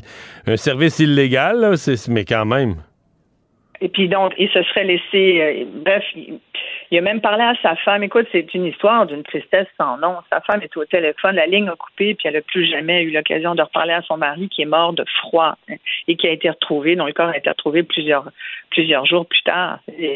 mais sa femme témoigne, elle dit on n'avait pas d'argent, on n'avait pas de possibilité d'améliorer leur vie. T'as beau être réfugié, demandeur d'asile, il faut que tu aies de l'espoir au bout du tunnel. Et malheureusement, c'est un autre exemple de, familles, de gens qui viennent ici sous l'invitation de notre gouvernement en disant venez, on va s'occuper de vous, mais on ne le fait pas bien. Alors, il faut arrêter de prétendre certaines choses. Et puis, je pense qu'on l'a beaucoup dit, mais avec raison, il faut absolument, là encore, mieux organiser, puis mieux les accompagner, ces, gens-là qui ont le droit, qui méritent. méritent c'est une aide humanitaire, mais ils ont droit que cette aide-là soit, soit réelle et non pas, tu une fois que tu es rentré après ça, tu sais, puis souvent, on va s'arrêter. C'est vrai que les gens vont dire, ouais, mais garde, c'est quand même payant, là parce qu'on ramène tout à l'argent, malheureusement, dans notre société. Puis c'est vrai que quand tu regardes, un demandeur d'asile reçoit, à partir du moment où il est dans la machine, environ 1800 dollars par mois pour vivre. Mais tu sais, ça reste pas beaucoup quand tu connais pas le pays, quand tu connais personne, qu'il faut que tu t'organises. Sincèrement, il y, a, il y a beaucoup à faire, il y a beaucoup à dire, mais malheureusement, en ce moment, euh, c'est profondément triste ce qui se passe là. Isabelle, merci beaucoup. Merci, Marie. Au revoir. Il lance sa ligne au bon endroit pour obtenir l'information juste. Mario Dumont. Pour savoir et comprendre. Cube Radio. Un achat majeur pour les forces armées canadiennes, c'est annoncé par la ministre de la Défense, Mme Annan, ce matin. Euh, presque 20 milliards dépensés pour 88 euh, avions, des F-35. En fait, ce sont exactement les avions euh, que Justin Trudeau avait promis de ne pas acheter. Le contrat avait été donné là, par les conservateurs sous Stephen Harper et à l'élection de 2015. M. Trudeau en avait fait un enjeu électoral de ne pas acheter ces avions. Et finalement, ben, on comprend qu'aujourd'hui, c'est pas avec grand, grande pompe avec beaucoup de fierté. C'est une annonce un peu euh, discrète par un zoom. La ministre de la Défense qui dit, ben oui, on va acheter exactement ces avions-là, euh, les F-35 de Lockheed Martin, la compagnie américaine. On en parle avec Martin Yvon, ancien pilote de chasse pour l'armée canadienne, pilote acrobatique aussi. Monsieur Yvon, bonjour. Bonjour Mario, ça va bien? Ça va très bien. Est-ce que ce sont de bons avions? Est-ce que c'est un achat qui a de l'allure, les F-35? À mon humble avis, c'était l'achat à faire. C'est euh, un chasseur de cinquième génération. Euh, c'est ce qui se fait de mieux au monde actuellement. Et c'est ce que tous nos alliés ont acheté au fil des ans. Fait que si on veut être capable de continuer à travailler et à se défendre avec nos alliés, on n'avait malheureusement pas beaucoup de choix. Parce que c'est un avion qui est extrêmement sophistiqué. Ouais. Euh, toute l'hésitation, je, je, réécoutais aujourd'hui, évidemment, les gens euh, se moquent de Justin Trudeau, ses discours de 2015 où il disait que c'était un avion qui était inutile, pas bon, incapable d'aller euh, piloter, d'aller couvrir le, nord canadien. Est-ce qu'il y avait du vrai dans ce qu'il disait à l'époque? À mon humble avis, absolument pas. Euh, c'était de la politique. C'est de la politique, malheureusement. c'est la seule chose qui est qui était un, un petit peu vrai dans, dans le discours qui s'est tenu dans ces années-là, c'est que le F-35 a effectivement eu quelques problèmes de développement. Mais c'est un avion qui est tellement, tellement avancé technologiquement que c'est absolument 100% normal qu'il y ait des problèmes de développement. Mais les problèmes de développement euh, ont été réglés. Il va continuer d'en avoir parce que c'est un avion qui continue d'évoluer. Nous, ce qu'on va avoir euh, au Canada, ça va être des blocs 4, lot 18, là, fait que ça va être vraiment les derniers, derniers modèles de F-35. Euh, c'est sûr qu'il va y avoir beaucoup des bugs initiales qui vont avoir été réglés. Est-ce qu'il va y en avoir encore un peu? Probablement parce qu'il y a encore de la nouvelle technologie ultra avancée qui va dans ces avions-là. Euh, on comprend que l'on remplace nos CF-18. Oui. Ça commence à être le, temps? Le temps. C'est même plus que le temps. Écoute, j'ai pris ma retraite des forces régulières en 2010. Et le discours à ce moment-là dans les forces armées canadiennes, c'était le F-18 va se rendre de peine et de misère en 2015-2016. On est rendu en 2023. Ça, ça veut dire quoi? Ça veut dire, par exemple, que le ratio, le nombre d'heures d'entretien qu'il faut investir par heure de vol, c'est des ratios comme ça qui deviennent déraisonnables. Il faut mettre beaucoup. Pour rester sécuritaire, il faut mettre beaucoup d'heures d'entretien. Est-ce qu'on met nos pilotes à risque? Je suppose que non. Je pense pas qu'on mette les pilotes à risque, euh, tout au moins pas volontairement, mais c'est les heures d'entretien, les pièces qui commencent à être très, très difficiles à avoir. Euh, les heures d'entretien par heure de vol sont rendues absolument euh, complètement ridicules. c'est tout ça. C'est un appareil qui, il faut, faut, comprendre, c'est un outil de travail, un chasseur. Et c'est un outil avec lequel on va finalement avoir travaillé pendant 50 ans au Canada, par le temps qu'on les, qu'on les mette à la retraite pour de bon. Là. Mais c'était des bons avions, euh, c'est si on joue. Là, c'est plus facile de juger l'achat après 40 quelques années de service. C'était de bons avions pour le Canada? Ah, ça a été fantastique, le F-18. Ça a été un avion absolument fantastique. Dans les avions, euh, dans les chasseurs de quatrième génération, c'est, c'est, tout le monde a un petit peu son opinion, lequel qui est le meilleur mais c'est parmi les meilleurs chasseurs euh, au monde de sa génération. Les, F-35, est-ce qu'il y en a est-ce qu'il y en a qui volent présentement? Est-ce que l'avion, les premiers sont sortis? Écoute, il y en a pas tout à fait 900 en service dans le monde actuellement. Puis il y a pas tout à fait 1900 pilotes de déjà formés. Fait que c'est quand même pas un avion là où ce qu'on est sur la première douzaine d'exemplaires. OK, il y en a quand même. Puis euh, au Canada, il n'y a pas de pilotes. Nos, nos pilotes sont pas formés là-dessus à l'heure où on se parle. Non, pas encore. Ça, ça va commencer, par contre, euh, surtout avec cette, annonce-là. Mais c'est bien différent. Vous qui connaissez le F-18, si vous embarquez aux commandes de ça, êtes-vous complètement perdu? C'est-tu si différent? Euh, c'est oui. C'est vraiment complètement un autre monde. Euh, ça va être une formation complètement nouvelle. Puis à la limite, je pense que ça va être plus facile pour les jeunes pilotes qui commencent, euh, qui n'ont pas, entre guillemets, de mauvais plis de tactique et de façon de penser quatrième génération. Eux vont l'apprendre tout de suite sur euh, de la façon que cet avion-là est fait pour travailler. C'est sûr qu'il va y avoir un cadre de pilotes expérimentés, parce que tu peux pas envoyer juste des jeunes qui n'ont pas d'expérience au début, qui vont transitionner. Euh, sauf que c'est pas des, des, des, vieux de la vieille comme moi non plus. C'est des pilotes qui sont encore relativement assez jeunes. Fait eux vont pouvoir faire la transition, apprendre comme il faut, comment ça fonctionne, comment travailler avec ça, parce que c'est complètement un autre. Mais là, est-ce qu'ils vont. On, dit que les premières livraisons au Canada vont être en 2026. Ça veut-tu dire que dès, mettons, euh, cette année, 2023-2024, on va commencer. Je suppose qu'il y a des simulateurs de vol qui reproduisent très bien le F-35? Bien, euh, toute la formation euh, va se faire en simulateur. La première fois qu'un pilote vole un F-35, il est seul à bord. Il n'y a pas de, de version deux sièges. Toute la formation requise pour au moins de façon sécuritairement voler l'avion euh, se fait complètement en simulateur. Puis là, après ça, ces avions de chasse-là, c'est relativement facile à voler. C'est pas c'est pas trop trop difficile de, juste monter ça dans les airs et revenir à terre. Qui est complexe, c'est d'utiliser à, à son plein potentiel tous les systèmes, les systèmes d'armement, les systèmes de surveillance qui se trouvent à bord de ces avions-là. Ça, c'est beaucoup plus complexe. Mais une grosse, grosse, grosse partie de la formation se fait en simulateur, effectivement. Fait que c'est probablement la première chose qui va rentrer au Canada, ça va être les simulateurs. Donc là, vous êtes, on parle, le, F-18, c'est la quatrième génération. Puis là, on passe à la cinquième. Ce serait quoi, en résumé, les, on dit changer de génération, c'est quoi les, les. Pour le commun des mortels comme nous qui ne sommes pas des spécialistes, c'est quoi les caractéristiques du changement de génération? Euh, je te résumerais ça de façon très simple et un peu, un peu simplifiée, là, mais c'est la fusion de l'information. C'est-à-dire que tous les senseurs, tous les, le, radar, les, sensors infrarouges, euh, les radars externes, euh, qui soient de d'autres avions ou des radars au sol, toute cette information-là est présentée de façon complètement intégrée au pilote. Fait qu'il n'y a pas besoin de pointer vers sa cible pour voir ce qui se passe. Il peut être 180 degrés de l'autre bord, puis complètement savoir ce qui se passe autour de lui. Autour, au-dessus, en dessous, il y, a, vraiment une, fusion de l'information qui est, très, très, très avancée.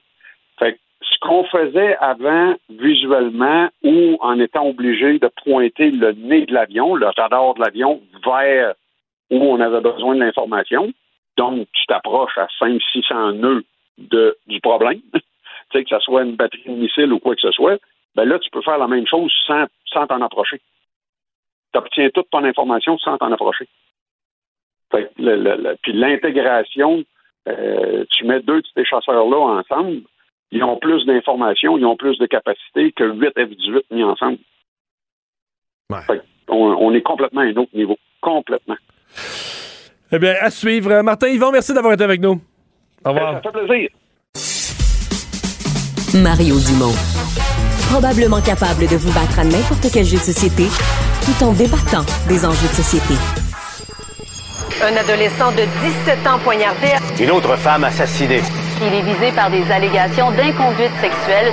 Les formations politiques s'arrachent le vote des familles. Comment faire fructifier votre argent sans risque? Savoir et comprendre les plus récentes nouvelles qui nous touchent. Tout savoir en 24 minutes. Avec Alexandre Morin-Villouellette et Mario Dumont. En manchette dans cet épisode, Ottawa finalise le contrat d'achat des F-35. Pont-tunnel bloqué, un des farfadas, des membres du groupe, plaide coupable. Il se couche sur le sol pour attendre à l'urgence. Le CIUS est obligé de s'excuser. Et les sanctions et arrestations au Brésil au lendemain de l'assaut à Brasilia, Jair Bolsonaro, l'ex-président, lui, est hospitalisé. Tout savoir en 24 minutes. Tout savoir en 24 minutes. Bienvenue à Tout savoir en 24 minutes. Bonjour Mario. Bonjour. Alors, c'est fait après des années et des années, et j'ai envie de dire des années de travail, de traction, de promesses électorales. C'est finalement fait le contrat qui est conclu entre le gouvernement du Canada, celui des États-Unis et Lockheed Martin Pratt Whitney pour l'achat de 88 avions furtifs F-35 et dont les premiers exemplaires, les quatre premiers, doivent être livrés en 2026. Tout ça pour la petite somme modique de 19 milliards de dollars, mais en tout et partout, on parle de 85 millions pour chaque appareil. Et le cycle de vie de 30 ans de ces avions-là, c'est à peu près 70 milliards de dollars que ça devrait coûter, évidemment, en première évaluation. Donc, on comprend là-dedans l'équipement, matériel connexe, services d'entretien, mise en place du service de formation. Et là, comme je dis, les premiers vont arriver en 2026, supposément. Six autres appareils qui devraient arriver en 2027, 2028. Et après ça, le, rythme des livraisons qui devrait s'accélérer. Et fait intéressant, Mario, il n'y a aucune pénalité financière qui est prévue s'il y a des retards dans les livraisons des avions Oh, dans le même. contrat. Donc, du côté du gouvernement du Canada et de la ministre Anita Anand, on a dit aujourd'hui qu'on avait toute la confiance en le fournisseur en raison des précédents du programme en le matière de problème, c'est livraison. qu'on est sous pression parce qu'à l'heure actuelle, les euh, CF-18 sont dans un piteux état. Là.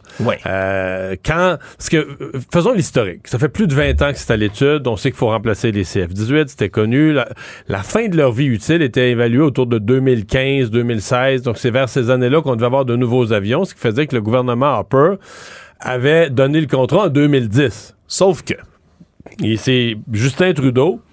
Et, et là, aujourd'hui, ben là, on ressort ses discours de la campagne électorale de 2015 euh, où il a promis d'annuler ce contrat-là. Ouais, il avait Euh, dénigré les F-35 Complètement, de tous les complètement. côtés. Pour finalement, aujourd'hui, huit ans ou sept ans et demi plus tard, racheter exactement les mêmes avions. Évidemment, le prix a augmenté, on se comprend avec Ben l'inflation. oui, hein, le prix de votre épicerie, euh, de votre panier d'épicerie a augmenté à la maison.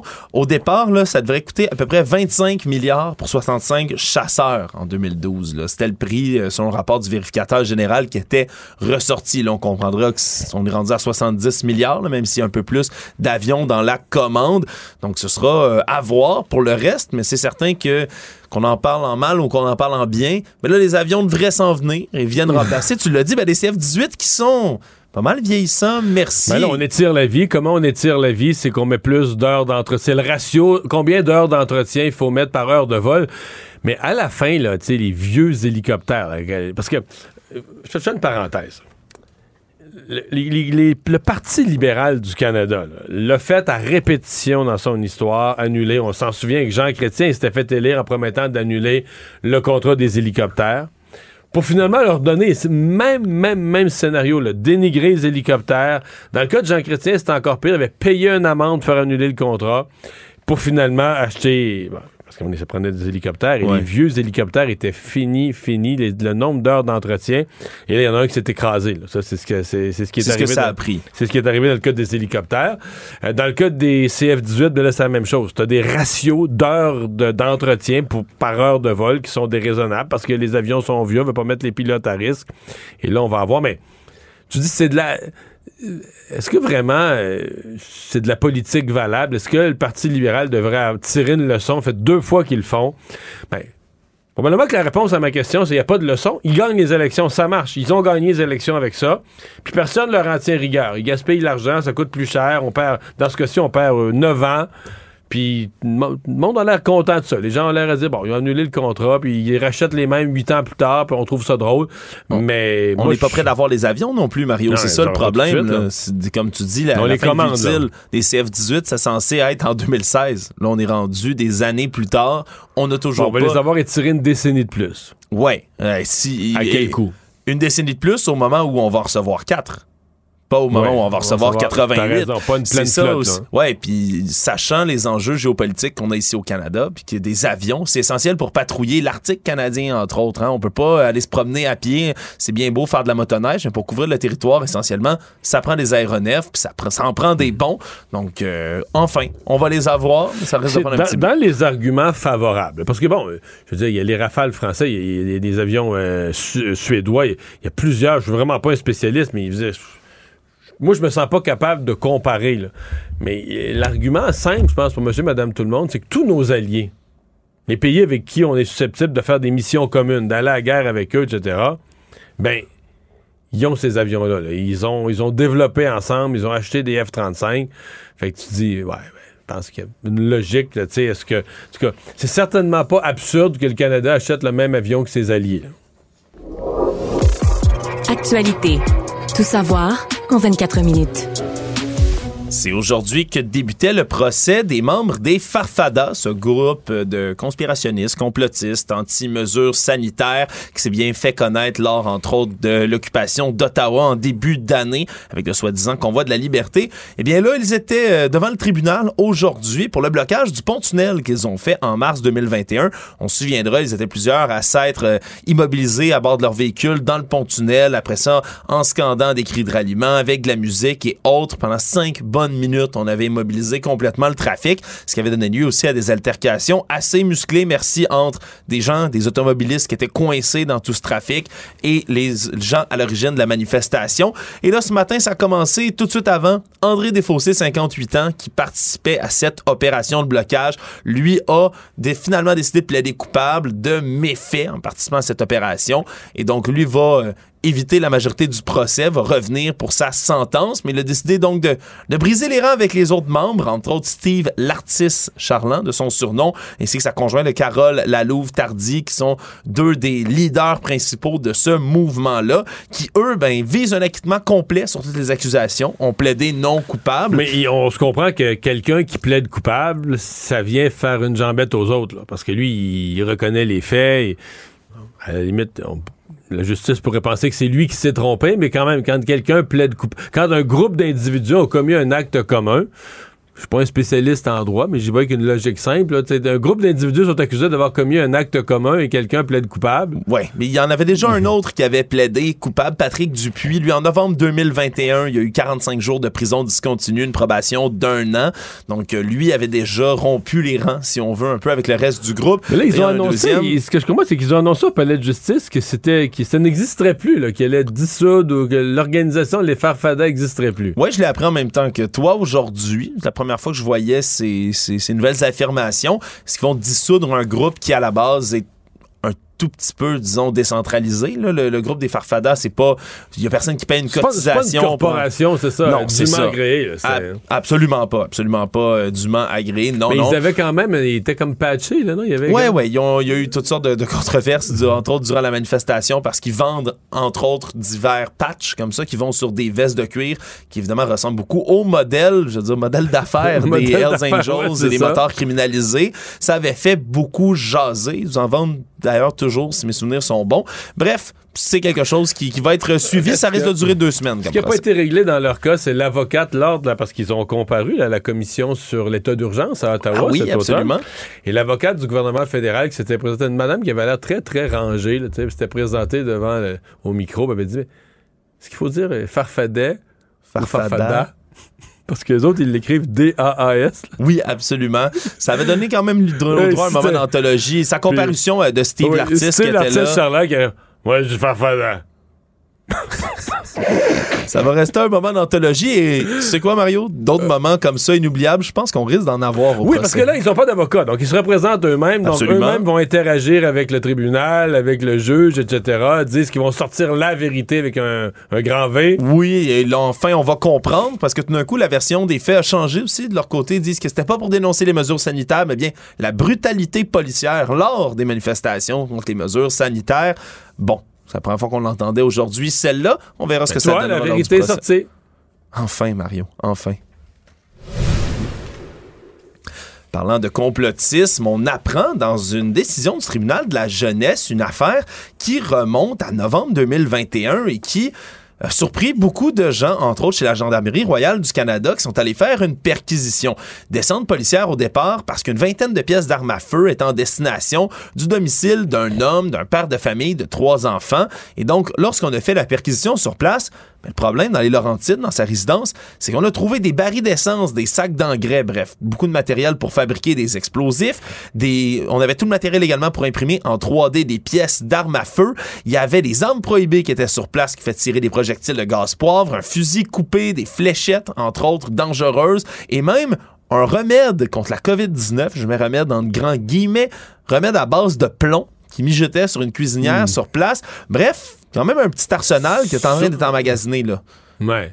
Mais tu dis un remède. Remède. C'est ce qui est dit dans les documents de cours, un remède, entre guillemets, contre la À base COVID-19. de plomb. Ouais, je, je- je- je me méfierais quand même du plomb comme ingrédient dans quelques remèdes que ce Euh, soit. euh, Est-ce qu'on sait quel docteur euh, a approuvé le remède? c'est pas clair, ça. hein? On, ne le sait pas, mais ce qui est clair, c'est que c'est un homme qui se revendique, entre autres, des mouvements de citoyens souverains, hein, ces mouvements complotistes qui rejettent l'autorité de l'État, le système légal lui au était grand complet. euh, équipé pour vrai, là. Oui, oui, il était équipé pour vrai, mais surtout, c'est assez inquiétant. Ça fait fond dans le dos parce que lorsqu'il aurait été arrêté, il aurait lancé aux policiers fédéraux là, directement Vous êtes arrivé une semaine trop tôt, sinon j'aurais été équipé pour défendre ma propriété.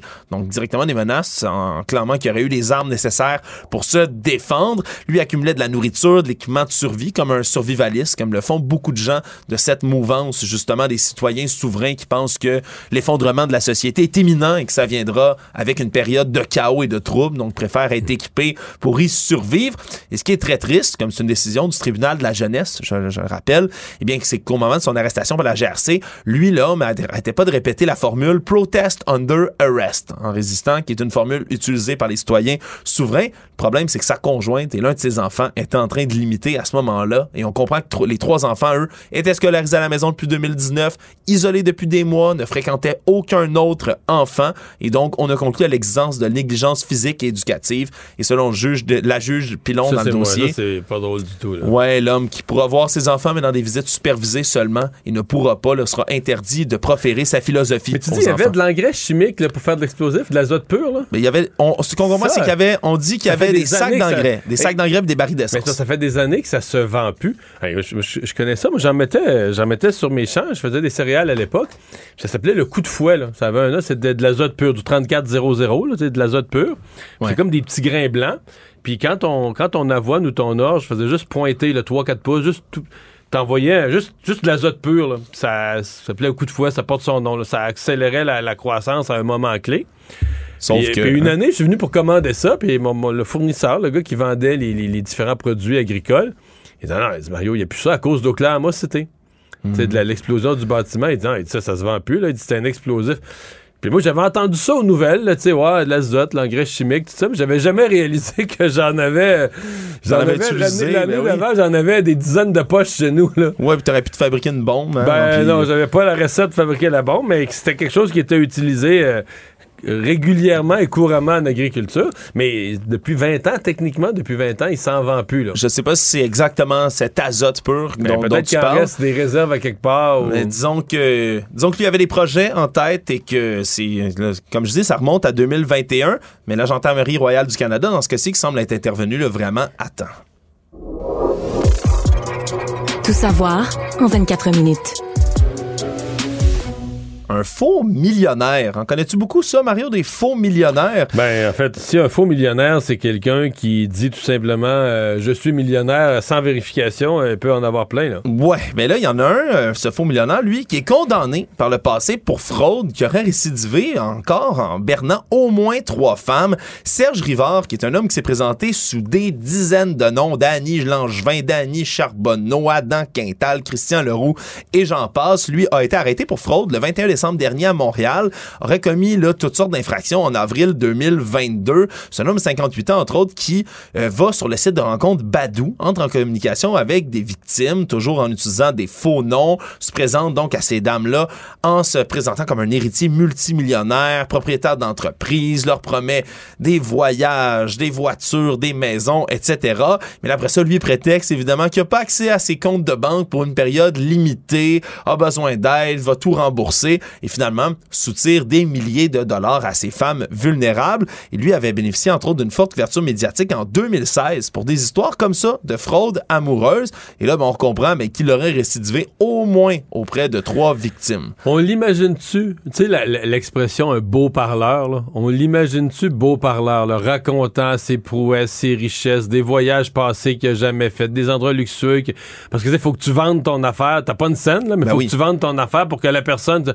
Ah, mais là, là, mes comptes sont gelés parce que j'ai fait tellement de grosses transactions. Peut-être, Hey, tu me prêterais-tu 3000 parce que le gars n'est pas une scène. Mais C'est fou, mais on, on en Mais voit de plus en plus. Surtout, elles sont de plus en plus médiatisées. Je sais pas si tu as vu le documentaire ahurissant là, sur Netflix de Twitter, de, de Tinder Swindler. Non. Je sais pas si tu as vu ça. Un homme, je te résume, puis si tu, tu iras voir ça, puis pour nos auditeurs, c'est fabuleux à écouter. C'est un homme qui se prétend justement un riche héritier de compagnie de diamants, qui est en jet privé, se promène partout. Le problème, c'est que lui, je pense partout que dans le monde. Barrette a regardé ça. Ah, partout dans le Puis monde, il arnaque ça, des quand femmes. ça roule dans la maison, ouais, je pense que je sais c'est quoi. Partout, partout, partout. Tu sais, imagine être capable de te payer des vols comme ça d'un pays à l'autre en arnaquant des dizaines de femmes dans des, des dizaines de pays différents.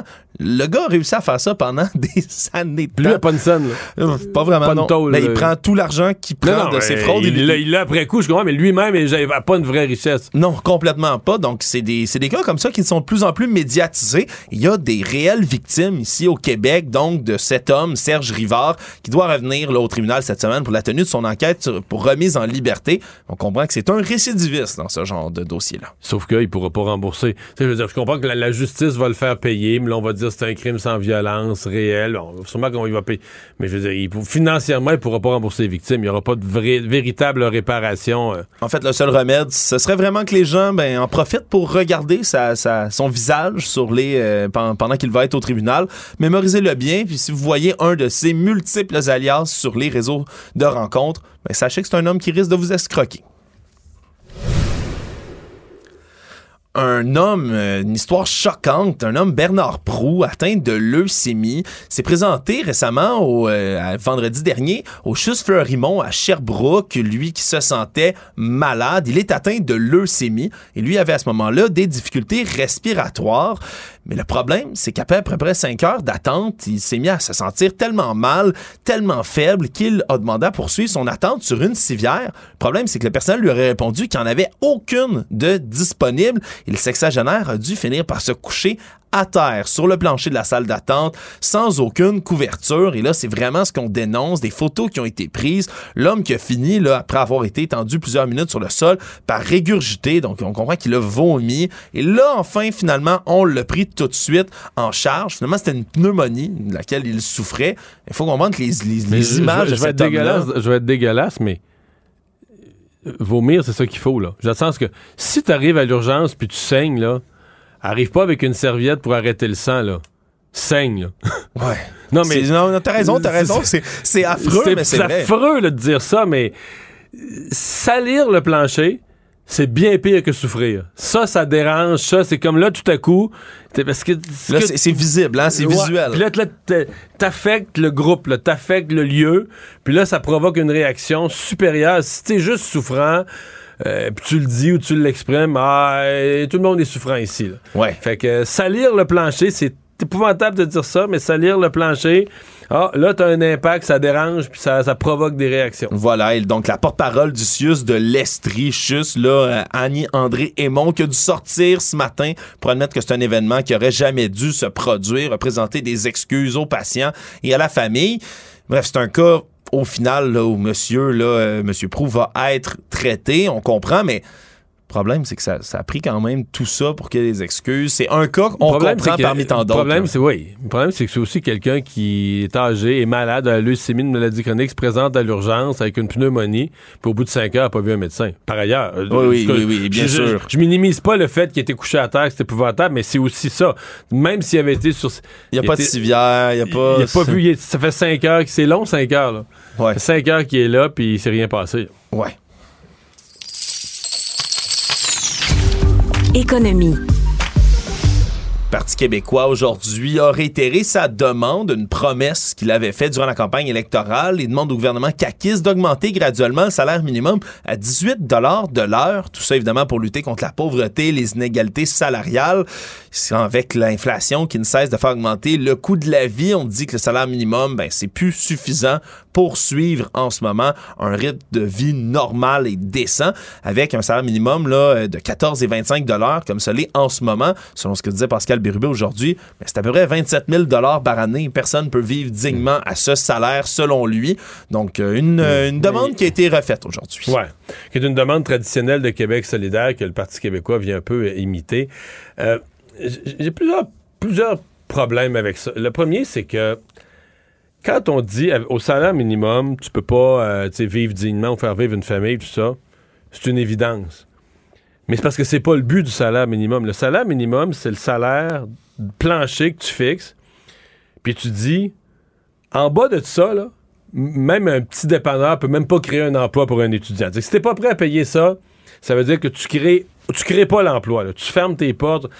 Alors c'est pas dans le cas, ben, prenons un chef de famille là, qui gagnerait le salaire minimum. C'est très, très rare. Généralement, tu commences à ce salaire-là. tu- ben, ça peut exister. là. Par exemple, quelqu'un qui a vécu toutes sortes de problèmes, arrive à, à un certain âge, a des enfants, chef de famille monoparentable, surtout au salaire minimum. Mais il vivra pas avec 27 000. Parce que cette personne-là va avoir d'abord. Tu as une prime au travail. là. Quand tu gagnes en bas d'un certain salaire, non seulement tu payes zéro impôt, mais tu as un impôt négatif. On te donne une prime au travail en surplus de ce que tu gagnes. L'État te donne, comme on appelle ça un impôt négatif, te donne de l'argent pour te récompenser d'avoir travaillé. Plus, si tu as des enfants, tu vas avoir le full allocation familiale de Québec et d'Ottawa. Fait que tu vas vivre avec 40 000. Tu gagnes, puis tu gagnes vaillamment, et je respecte ça, tu gagnes vaillamment ta vie, tu travailles au salaire minimum, mais tu, tu peux pas faire le nombre d'heures fois 14 et 25, puis dire il va vivre avec ça, il va vivre avec plus. Mais, donc, salaire minimum, faut le voir, tu dis, OK, mettons un étudiant de 17 ans, veut travailler, un petit job euh, dans un restaurant. À 18 ben, c'est évident qu'il y a des emplois qui vont être des emplois qui vont être scrappés, des jeunes qui en auront plus. Alors, C'est plus ça qu'il faut voir que de dire, ben là, tu sais, de dire, ah, c'est après salaire-là, tu peux pas gagner ta vie. Bon, on a décidé au Québec qu'on mettait le salaire minimum. Autrefois, il était fixé politiquement. D'ailleurs, le Parti québécois, quand il était au pouvoir la dernière fois, il l'a augmenté, il augmenté une fois de 20 cents puis une fois de 25 cents. Là, dans l'opposition, on voudrait l'augmenter de 4 piastres, de 3,75. Mais euh, le, le salaire minimum, on l'a fixé maintenant, c'est plus arbitraire. On l'a dit depuis quelques années, c'est les libéraux sous Philippe Couillard qui ont fait ça. On va le mettre à 50% du salaire moyen. Je trouve ça a du bon sens. Est-ce qu'on pourrait avoir un débat de société pour dire 52% ou un peu? Mais de, de le fixer sur une base objective plutôt que politiquement, moi, je trouve, je trouve ça a de l'allure. Je trouve ça se tient. En neuf mois euh, de plaintes de voyageurs, alors qu'une explosion absolument ahurissante de ce nombre de plaintes, mais on apprend que l'Office des transports du Canada n'a donné des pénalités que d'un total de 66 850 dollars sur neuf mois aux compagnies transporteurs aériens. Là, on comprend des entreprises qui sont Malgré tous les bordels cet été, là. multimillionnaires. Absolument. Donc, la sanction la plus importante, c'est à WestJet de Calgary, total de 33 500 dollars. Là, tu vas me dire, ben, c'est la moitié à peu près des sanctions. Mais absolument, Mario, il y a neuf autres transporteurs après ça, Air Canada, Air Transat, qui ont été sanctionnés. Et en ce moment, aucune sanction ne vise encore Sunwing Airlines, qui a pourtant extrêmement mauvaise presse ces temps-ci avec tout le bordel dans les aéroports. Non, mais ça en dit long sur le. ben, ça veut dire, ça veut dire qu'Air Canada a quoi quelques milliers de dollars de. Mais je le sais. Plein de gens l'ont vécu, on l'entend. Moi, je l'ai vécu, des vols annulés, des affaires. Et, et les compagnies payent pas. Donc, la loi, ce qui devait être la charte de la protection des voyageurs du gouvernement fédéral, c'est une grosse passoire. Mais là, on en a la preuve, chiffre à l'appui. Finalement, Mario, euh, on se relevait aujourd'hui au Brésil de ces, euh, de ces, disons, assauts qui nous rappelaient ceux du 6 janvier au Capitole euh, à Washington, alors que les trois lieux de pouvoir emblématiques de Brasilia, là, la capitale du Brésil, ont été pris d'assaut par des hordes de partisans de l'ex-président Jair Bolsonaro.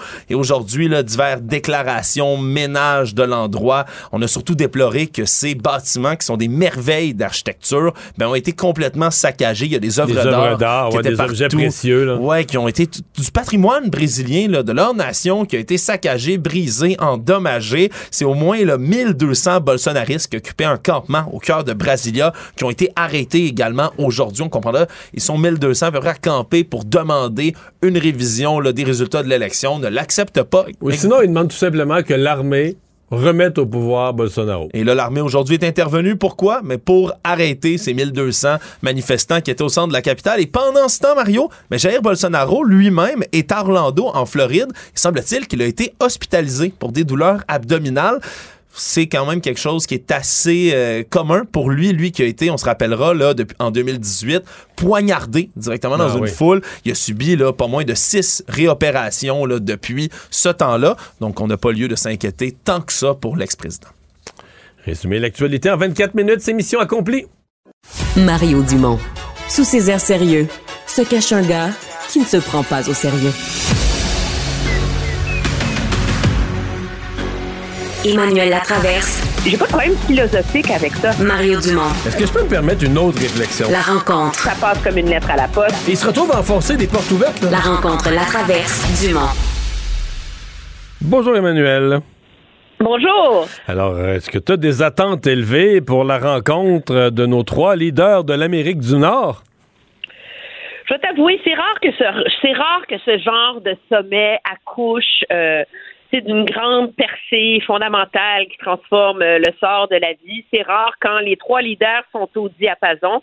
Alors, c'est encore plus rare dans un contexte actuel là, où, objectivement, euh, M. Biden, M. Trudeau se pointe euh, auprès d'un président mexicain qui est très nationaliste, très protectionniste. Je pense que ce qu'on va vouloir réussir à faire, c'est euh, améliorer la nature du dialogue et de et de la discussion autour de certains enjeux. Moi, objectivement, celui que je vais regarder le plus, c'est pas le plus sexy de la gang. On reviendra sur la question euh, de l'immigration, mais c'est la question euh, de la chaîne en approvisionnement énergétique. La réalité, c'est que, euh, on parle beaucoup de la filière batterie au Québec. Le gouvernement canadien euh, veut faire du Canada un, leader mondial dans les métaux rares euh, pour la chaîne d'approvisionnement, pour les micro-puces, euh, les batteries, etc. Mais en même temps, on a une Amérique et une administration Biden qui s'est dotée du Inflation Reduction Act. Euh, l'été dernier, qui a investi, je pense, 40 milliards de dollars là, dans subventions directes aux entreprises américaines pour que euh, les États-Unis deviennent un haut lieu, si on veut, euh, de toute la filière énergétique électrique. Euh, la réalité, c'est que pour que ça fonctionne bien dans un contexte nord-américain, avec nos chaînes d'approvisionnement de voitures, avec tout ça, il faut que ça devienne un projet nord-américain où de part et d'autre, on est capable de tirer profit des forces de chacune des économies. Et, euh, et ça, moi, je pense que ça va être le plus gros défi économique et bilatéral du gouvernement Trudeau dans son rapport avec les Américains au Canada. Mais il faut trouver aussi une voie de passage auprès euh, du Mexique sur cette question-là. Et donc, euh, c'est sûr que c'est pas sexy, mais en termes de, choses qui vont avoir un, poids économique déterminant à long terme quand on est dans des années de transition énergétique, c'est certainement ce que moi je vais surveiller. Ouais. Mais il n'y a pas. Bon, c'est vrai que le, président mexicain est un, nationaliste fervent, mais il n'y a pas de, tension. Euh, rien à voir avec ce qu'on a connu de l'époque Trump. On a l'impression que les trois se rencontrent puis qu'il n'y a pas de a pas de tension inhérente, il y a pas de ils sont pas pris un politiquement, il faut pas que je cède à l'autre. Donc ils ont quand même les coups des franges pour faire avancer des affaires euh, euh pour l'intérêt je dirais du continent. Oui, ils ont ils ont plus de marge de manœuvre qu'ils n'ont euh, qu'ils n'ont déjà eu. Je pense qu'il y a euh, davantage de mauvaise foi, mais il y a peut-être davantage euh, de on va vouloir beaucoup aussi épargner les susceptibilités. Je pense que la zone de grande, grande, grande tension qui existe dans ce sommet-là, c'est la question des migrants. et ça, nous, au Québec puis au Canada, au Québec en particulier, on est obsédé avec le chemin Roxham, là. Mais le chemin Roxham, c'est la petite bière à côté de la frontière entre le Mexique et les États-Unis. Là. Puis ce qui est, ce qui est intéressant, c'est que du côté du gouvernement Trudeau, puis même j'écoutais euh, l'ambassadrice euh, canadienne aux États-Unis, elle dit que non, non, les négociations sur Roxham, ça avance avec les États-Unis, puis que c'est indépendant de leurs autres problèmes à, à la frontière c'est pas vrai ça. Il y, a, à un moment donné, il faut que le Canada réussisse à obtenir l'attention des États-Unis pour trouver une façon de régler cette entente sur les, tiers pays sûrs. Puis je vais rappeler ce que c'est, c'est qu'un un demandeur d'asile est obligé de faire la demande dans le premier pays sûr, en l'occurrence les États-Unis, où il débarque. Euh, et euh, ça, ça se fait généralement. Et donc, l'idée de ne pas passer par un poste frontière et de passer par Oxfam, c'est de faire du Canada le premier pays sûr. C'est comme si tu n'étais pas passé par les États-Unis. C'est légalement ultra compliqué. Mais tu sais, c'est tellement grave l'ampleur des migrants au sud de la frontière que M. Biden, qui n'est pas dans la, dans la logique pure et dure de l'immigration, vient euh, d'autoriser que euh, non seulement c'était déjà le cas, les gens du Guatemala, de l'Honduras et du El Salvador, dès qu'ils mettent le pied aux États-Unis, on les rechip au Mexique carré. En octobre, on avait fait ça pour les gens en provenance du Venezuela. Puis là, on ajoute à ça la liste des gens en provenance de Cuba, d'Haïti, d'El Salvador. Là. Alors, la pression est très, très forte du côté euh, du président pour trouver une solution à ça. Puis ça, je pense que c'est une solution euh, sécuritaire nord-américaine à laquelle les pays ont beaucoup de difficultés à trouver une, solution euh, pérenne à cette crise qui est en vérité une crise humanitaire, on s'entend là. M. Trudeau, donc aujourd'hui, qui prenait l'avion direction le Mexique et qui n'a pas pu participer malheureusement à cette importante annonce de sa ministre de la Défense, l'achat des non, il avions. vraiment triste. L'achat des avions F-35. Est-ce que tu es surprise qu'il n'ait pas voulu être là? Pourtant, quand on dépense 20 milliards, un gouvernement, d'habitude, on fait une annonce en grande pompe. En tout cas, moi, j'ai jamais vu un gouvernement annoncer 88 avions de chasse en dépensant 20 milliards de la part du ministre qui est en, Zoom, en, direct de son bureau, tu sais. En Zoom, là, de son bureau, là. Tu sais, elle n'est même pas sortie de sa banlieue de Toronto. Non, mais c'est, pour vrai, c'est la, on fait des farces, mais c'est la honte pour le gouvernement Trudeau, là. Ben, dans, moi, j'ai rarement vu un, un, équivalent politique de marché sur la peinture, là. Euh, la réalité, c'est que ce contrat-là, originalement, a été annoncé en 2010 par le gouvernement Harper, là. Et à l'époque, l'opposition s'était insurgée parce que ça coûtait trop cher. Hein? Parce que ça allait coûter 44 milliards de dollars pour les 65 avions sur leur durée de vie. Alors la grande promesse en 2015, M. Trudeau, il dit pas question qu'on achète ces avions-là, sont trop chers, sont pas assez fiables. C'est comme c'est de la scrap, c'est pas bon pour l'Arctique, zéro zéro. Puis on arrive où? C'est sûr, on joue un peu avec les chiffres. Là. Au lieu d'en acheter 65, on achète 88. Ça justifie que finalement, ça va coûter 70 milliards sur la durée de vie des avions. Mais je veux dire, c'est gênant, là. Puis moi, ce que je trouve malheureux là-dedans, c'est l'argument que donne la ministre pour le justifier. C'est de dire que, comme un bon vin, le F-35 a gagné en maturité. It's a more mature aircraft? Puis surtout, ben maintenant, on a huit alliés qui l'ont acheté aussi. Donc, morale de l'histoire, au Canada, on est des suiveux. C'est vraiment ça, là, parce que les alliés, eux, tu sais, les problèmes de développement, mais il faut que quelqu'un achète les premiers. C'est que nous, on n'a pas été, d'une certaine façon, on se vante de ne pas avoir été solidaire de nos alliés dans, euh, la, disons, dans le développement de l'avion, puis les premières générations, il y a des petits problèmes techniques. Nous, on achète après. Mais de toute façon, euh, nos CF-18 sont finis pas à peu près. les heures d'entretien par heure de vol, on est dans des ratios, euh, semble-t-il, qui sont très problématiques. Puis là, on va, on va avoir les quatre premiers en 2026. Avec les CF-18, on leur demande une autre décennie. Non, non, mais on, en a acheté des usagers de l'Australie. Oui, c'est vrai, c'est vrai, entre-temps. mais le problème est double. C'est que en termes euh, de qualité de force de frappe de défense au Canada, on se promène euh, dans des LADA, là, OK, comparé aux avions euh, de nos alliés. Mais de deux, ça fait du Canada un, un, partenaire international qui est pas très fiable parce que finalement, on finit toujours par faire de la politique avec ces histoires d'achat militaire. Tu te rappelleras les, les fameux hélicoptères, ben puis Jean Chrétien, puis tout le reste. Donc, on a une armée qui est perpétuellement mal équipée, puis on n'est jamais capable d'acheter de l'équipement au bon moment. Là, le gouvernement maintenant se déniaise à dire qu'il faudrait acheter les fameux euh, missiles sol-air Javelin qui sont très, très utiles. On en parle beaucoup en Ukraine en ce moment. Il était dans le plan qu'on avait déposé pour la modernisation des Forces armées canadiennes en 2010. Ouais.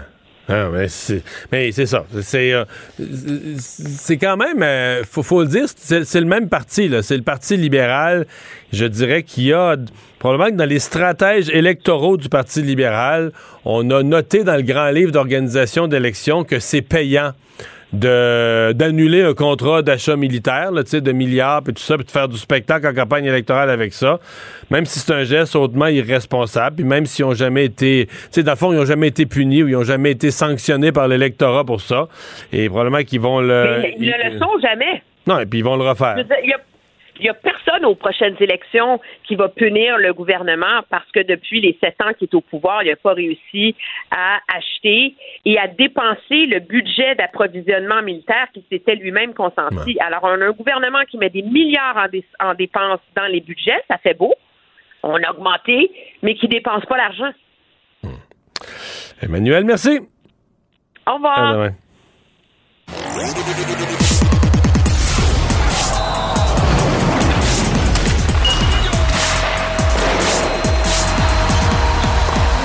Jean-François Barry, un chroniqueur pas comme les autres. Salut Jean-Françoa et bonne année. Bonne année à toi aussi. Il était temps que je revienne parce que de la dernière fois qu'on s'est parlé, le Canadien est en bien meilleure posture. Ah oui, les Canadiens, euh, on parlait encore des possibilités de course aux séries. Euh, Je pense qu'ils ont eu une mauvaise séquence. Mais je me souviens que tu avais prédit que ce voyage-là allait mettre fin. C'est la prédiction que tu nous avais faite, que quand on allait se reparler en début 2023, il n'y aurait plus d'histoire de Canadiens dans les séries. Je suis content que tu aies une bonne mémoire puis que tu t'en souviennes. En fait, là, j'ai commencé à coller ça fin novembre de dire le Canadien n'a que joué contre des mauvaises équipes jusqu'à maintenant, des équipes plus faibles. Attention, les bonnes équipes s'en viennent. On va affronter le Lightning, on va affronter ce genre d'équipe-là. Attention, le Canadien va jouer plus de matchs sur la route. On surtaxe Suzuki énormément. Ça va finir par nous péter au visage. C'est, je, je- ça me réjouit pas, mais ça, c'est exactement ce qui Mais est ça a été, de- euh, la mauvaise séquence, ça a été pathétique. En fait, il y a eu quelques matchs où c'était carrément des pratiques pour l'adversaire, où on choisissait, on disait, ouais, là, tel joueur, il faudrait qu'il fasse son tour du chapeau. Bon, on était même plus à l'étape de battre le Canadien, on était à l'étape de choisir qui va faire des passes, puis des points, puis des buts. Bon, on pourra en faire 7, 8, 9, là. Il y a eu vraiment des matchs euh, difficiles à regarder euh, pour euh, les amateurs du Canadien. Et là, ça relance vraiment le débat. Je sais pas où te- tu te situes là-dedans. Ben, J'imagine que tu as un peu regardé le Mais là, faut plus là, là, là, il- là, faut plus qu'ils gagnent. Je veux dire, là, tu, là, comme quand, ils, ils ont gagné samedi, je le regardais pas, il y avait de la visite chez nous, mais quand j'ai vu qu'ils avaient gagné, là, j'étais découvert. Là, faut plus qu'ils gagnent jamais, là. Faut qu'ils perdent Parce tout, que- faut qu'ils finissent dernier, là. Parce qu'il pourrait. Dernier, ça va être difficile parce que Chicago a une longue, longue avance. Chicago, Columbus, il y a une couple d'équipes qui se sont Oui. bien positionnées pour la dernière place, là. hein. Mais si on finit euh, troisième avant-dernier, quatrième avant-dernier, ça te donne quand même des boules dans le boulier. On l'a vu euh, plusieurs fois avec Buffalo et avec New Jersey. C'est pas parce que tu termines, euh, mettons, euh, 30e sur 32 que tu peux pas repêcher premier. Ça veut pas. né- L'année passée, c'est arrivé aux Canadiens. On a fini dernier, on a repêché premier. Mais souvent, c'est pas C'est respecté. 25% Je pense que dans le boulier là, que tu viens de décrire, le dernier a 25% des boules. puis Après ça, le deuxième, c'est 13. Ça, ça descend à 12. Ça descend comme ça après. Écoute, j'ai- pas les pourcentages. Mais c'est dans ces eaux-là. C'est une boule, puis euh, si tu finis top 3 à la fin, tu peux repêcher premier, repêcher Connor Bedard, repêcher Fantilli, repêcher. Je pense, malheureusement, c'est là que le Canadien doit aller, puis c'est là qu'on s'en va, parce que là, la date limite des transactions va arriver. Il y a sûrement quelques joueurs du Canadien qui intéressent certaines équipes. En, ne serait-ce qu'un Edmondson que tu peux aller chercher, tu sais, une équipe bien nantie, tu le mets cinquième défenseur. Mais là, Euh, avec Goulet qui est plus là, me dit si t'envoies Edmondson, les gardiens du Canadien vont voir des rondelles. Mais j'ai l'impression que cette direction-là du Canadien n'en a rien à cirer. Bergevin faisait toujours, bon, on va essayer d'être pas pire jusqu'à la fin de l'année. Eux autres, ils, ils vont, ils vont y aller pour la relance. Ils vont y aller pour les jeunes. Tant pis, on va prendre le choix au repêchage. On va prendre les choix qu'on peut avoir, question, par moi, je suis rendu là aussi. Je veux plus que le Canadien gagne. C'est juste que, mettons Caulfield, Suzuki, Goulet, Harris, nomme-les tous les jeunes, là.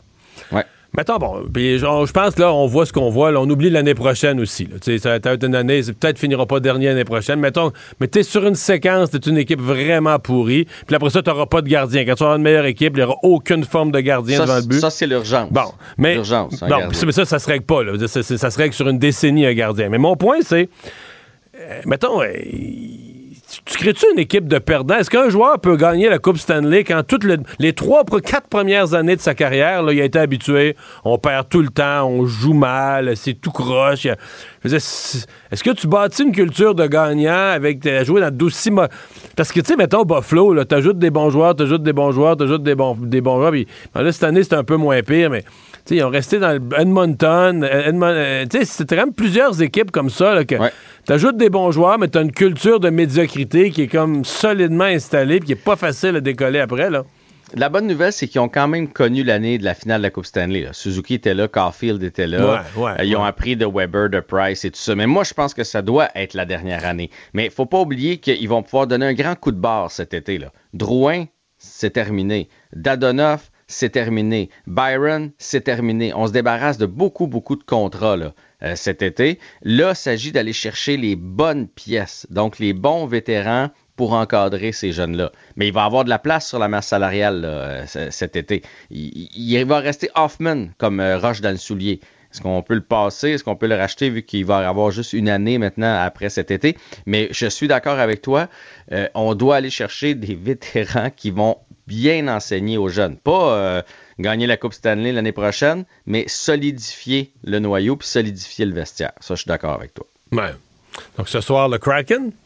Ah, le Kraken, une belle équipe d'ailleurs. Ils vont très très bien. Hein? Leur fiche à l'étranger, 12, 4 et 2. Fait que ça sera pas facile. Ils sont troisième présentement dans leur association. Ils sont en série, ils viennent d'en gagner quatre de suite. Tout indique qu'on devrait faire un autre beau pas vers la dernière place ce soir. Oui, surtout qu'on a nos chandails bleu poudre. Ah, il n'a jamais gagné avec, hein?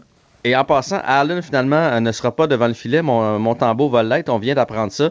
Euh, et on a rappelé aussi Caden, euh, Primo. Il se serait blessé à l'entraînement hier, Allen. Ouais, il y avait un inconfort ce matin. Et là, on a pris la décision finalement de lancer mon tambour. Donc, ce sera mon tambour devant le filet ce soir. Et puis, ben, écoute, c'est du hockey. Fait qu'on va l'écouter quand même. On, on va surveiller ça. bye bye, à demain. Salut. Pour savoir ce qu'il y a à comprendre, Mario Dumont. Cube Radio.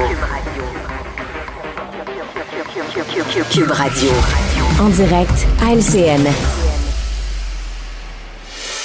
L'heure de notre duo politique, Mario Dumont et Philippe Vincent Foisy qui sont avec nous. Euh, nos amis à qui je, je, souhaite tout de suite une bonne année avant qu'il soit trop tard. Bonne année à toi. déjà. Pareillement. Alors, parlons tout de suite euh, de ce sommet Canada, États-Unis, Mexique. Il y a beaucoup, beaucoup, beaucoup de sujets au menu. Euh, Mario, qu'est-ce qu'on peut espérer de concret et d'utile après cet exercice-là? Je pense qu'il y a deux grands volets. Il y a le volet économique. Là. Les trois pays arrivent là. Euh, rumeur de récession, crainte de récession en ce début d'année. Euh, Les États-Unis, eux, ont donné un grand coup déjà à leur économie, entre autres en misant sur les énergies vertes, etc. Euh, M. Biden a accepté d'en faire quelque chose pas seulement d'Américains, de Nord-Américains. Alors, comment on va pouvoir coordonner l'action de chacun, le protectionnisme américain, le protectionnisme mexicain là-dedans? Alors, il y a que le Canada qui, qui, qui pas protectionniste, qui veut faire affaire avec tout le monde, évidemment, euh, qui, qui, profite de faire affaire avec tout le monde. Le gros dossier, évidemment, euh, que beaucoup de gens ont en tête, c'est celui euh, des migrants. Et là, il faut bien se placer dans la peau de Joe Biden.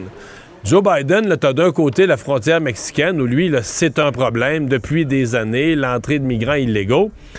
Puis de l'autre bord de son pays, il y a le chemin Roxham, là, comme une petite fissure de rien, vu du, du, point de vue américain, une petite fissure uh -huh. de rien.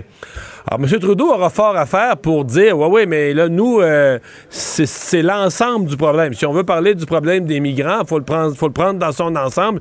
Et nous aussi, au Canada, là, on a une récrimination importante, euh, l'entente sur les tiers pays sûrs, on a quelque chose à faire valoir parce que, a priori, pour M. Biden, le problème, il n'est pas au nord, là. Euh, Vincent, justement, comment Justin Trudeau va, va s'y prendre? Parce que c'est un problème euh, épineux qu'il faut régler éventuellement là, de, du côté du Canada. Oui, mais il y a des négociations qui sont en cours quand même depuis un, un moment là, entre le ministre de la Sécurité publique canadien, euh, son homologue américain. Là, on, on, change de niveau, on est au niveau des dirigeants, ouais. leur entourage vont pouvoir s'en parler aussi. Alors, on peut espérer là-dessus que ça débloque.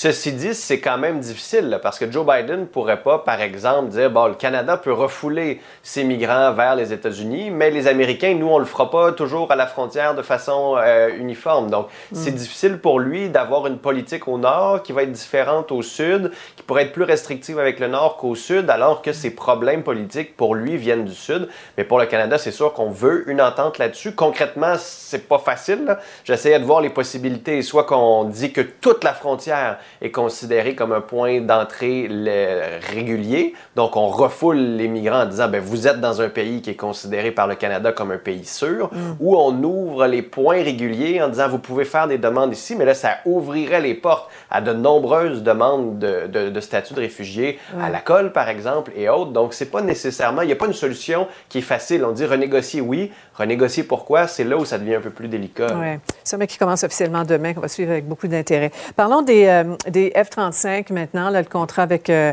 euh, Lockheed Martin qui, qui, est bouclé, là, près de, de, de 20 milliards pour 88 avions. Alors, on peut dire, Mario, que les temps changent. Oui, mais c'est une, une, vraie honte, là, pour. Sincèrement, euh, puis je comprends là, que le gouvernement Trudeau annonce un contrat énorme, euh, 20 millions, là, juste pour l'achat, plus les frais d'entretien.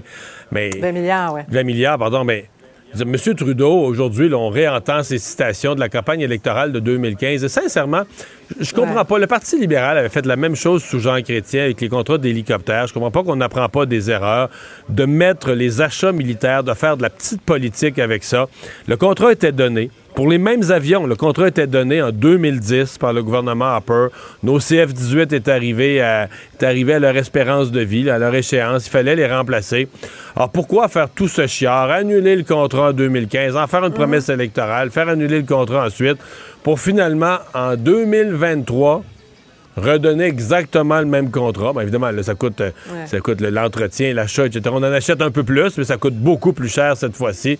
Alors, c'est euh, une journée gênante et on comprend, c'est pas fou, là, politiquement, M. Trudeau. Au moment où il part pour le Mexique, il dit à sa ministre, la conférence de presse ce matin, c'était une vraie farce. là. La ministre est dans son bureau, puis par Zoom, elle annonce un contrat d'achat, des plus gros contrats euh, jamais donnés par l'armée canadienne. là. Donc, euh, Philippe Vincent, euh, un sommet dans la politisation d'un dossier. Donc, perte de temps euh, énorme. Qu'est-ce qui a changé à travers ces années? Ben, il y a deux choses. D'abord, euh, je pense que le problème avec la promesse libérale, c'était d'annoncer qu'il n'achèterait pas les F-35. Mhm. En bout de ligne, Justin Trudeau a quand même fait quelque chose que Stephen Harper n'avait pas fait, un appel d'offres public. Le problème, remonté dans le temps, là, la grosse annonce, Peter McKay dans son F-35, mais bang bang, mais on annonce ça sans avoir fait d'appel d'offres. On annonce ça sans avoir fait d'études adéquates pour savoir si ça remplit les besoins de l'armée canadienne. Et donc, c'était là le problème. Là, on a eu un appel d'offres, on a eu un Mm. processus en place régulier pour ouvrir à certaines compagnies. Finalement, on comprend, puis avec raison, on veut s'intégrer dans l'armée américaine, on veut s'intégrer avec nos alliés qui ont tous acheté des F-35. C'est presque inévitable qu'on arrive à cette conclusion-là. La vraie erreur de Justin Trudeau, c'est pas d'avoir fait un appel d'offres public comme normalement on aurait dû avoir, Mhm. on aurait dû avoir dans tous les achats militaires. Ça a été de promettre de ne pas acheter ceux-là. Mais Mhm. Mario le disait, on a un gros problème au Canada. On n'arrive pas à offrir à nos forces armées canadiennes des équipements adéquats, que ce soit à la marine, que ce soit à l'aviation et autres. Ouais. Et c'est surtout là le problème. Puis à se poser la question, on en a besoin pourquoi de ces avions-là, de ces bateaux-là? Cette question-là, on n'a pas vraiment de réponse. Oui, en effet. Euh, restons dans, dans le domaine des voyageurs qui ont trouvé le temps long hein, pendant les fêtes, là, un méchant cafarnaum. Euh, il y a un comité des, communes qui s'est réuni cet après-midi au sujet de, de tous ces retards, ces problèmes là, qui ont plombé les vacances de combien de Canadiens? On va écouter le conservateur euh, Luc Berthold. Est-ce que quelqu'un comprend que le ministre est en charge? Si c'est inacceptable, pourquoi n'a-t-il rien fait avant et pourquoi ça continue de se produire et pourquoi si on fait rien puis si le ministre ne répond pas à nos questions, ça va continuer de se reproduire?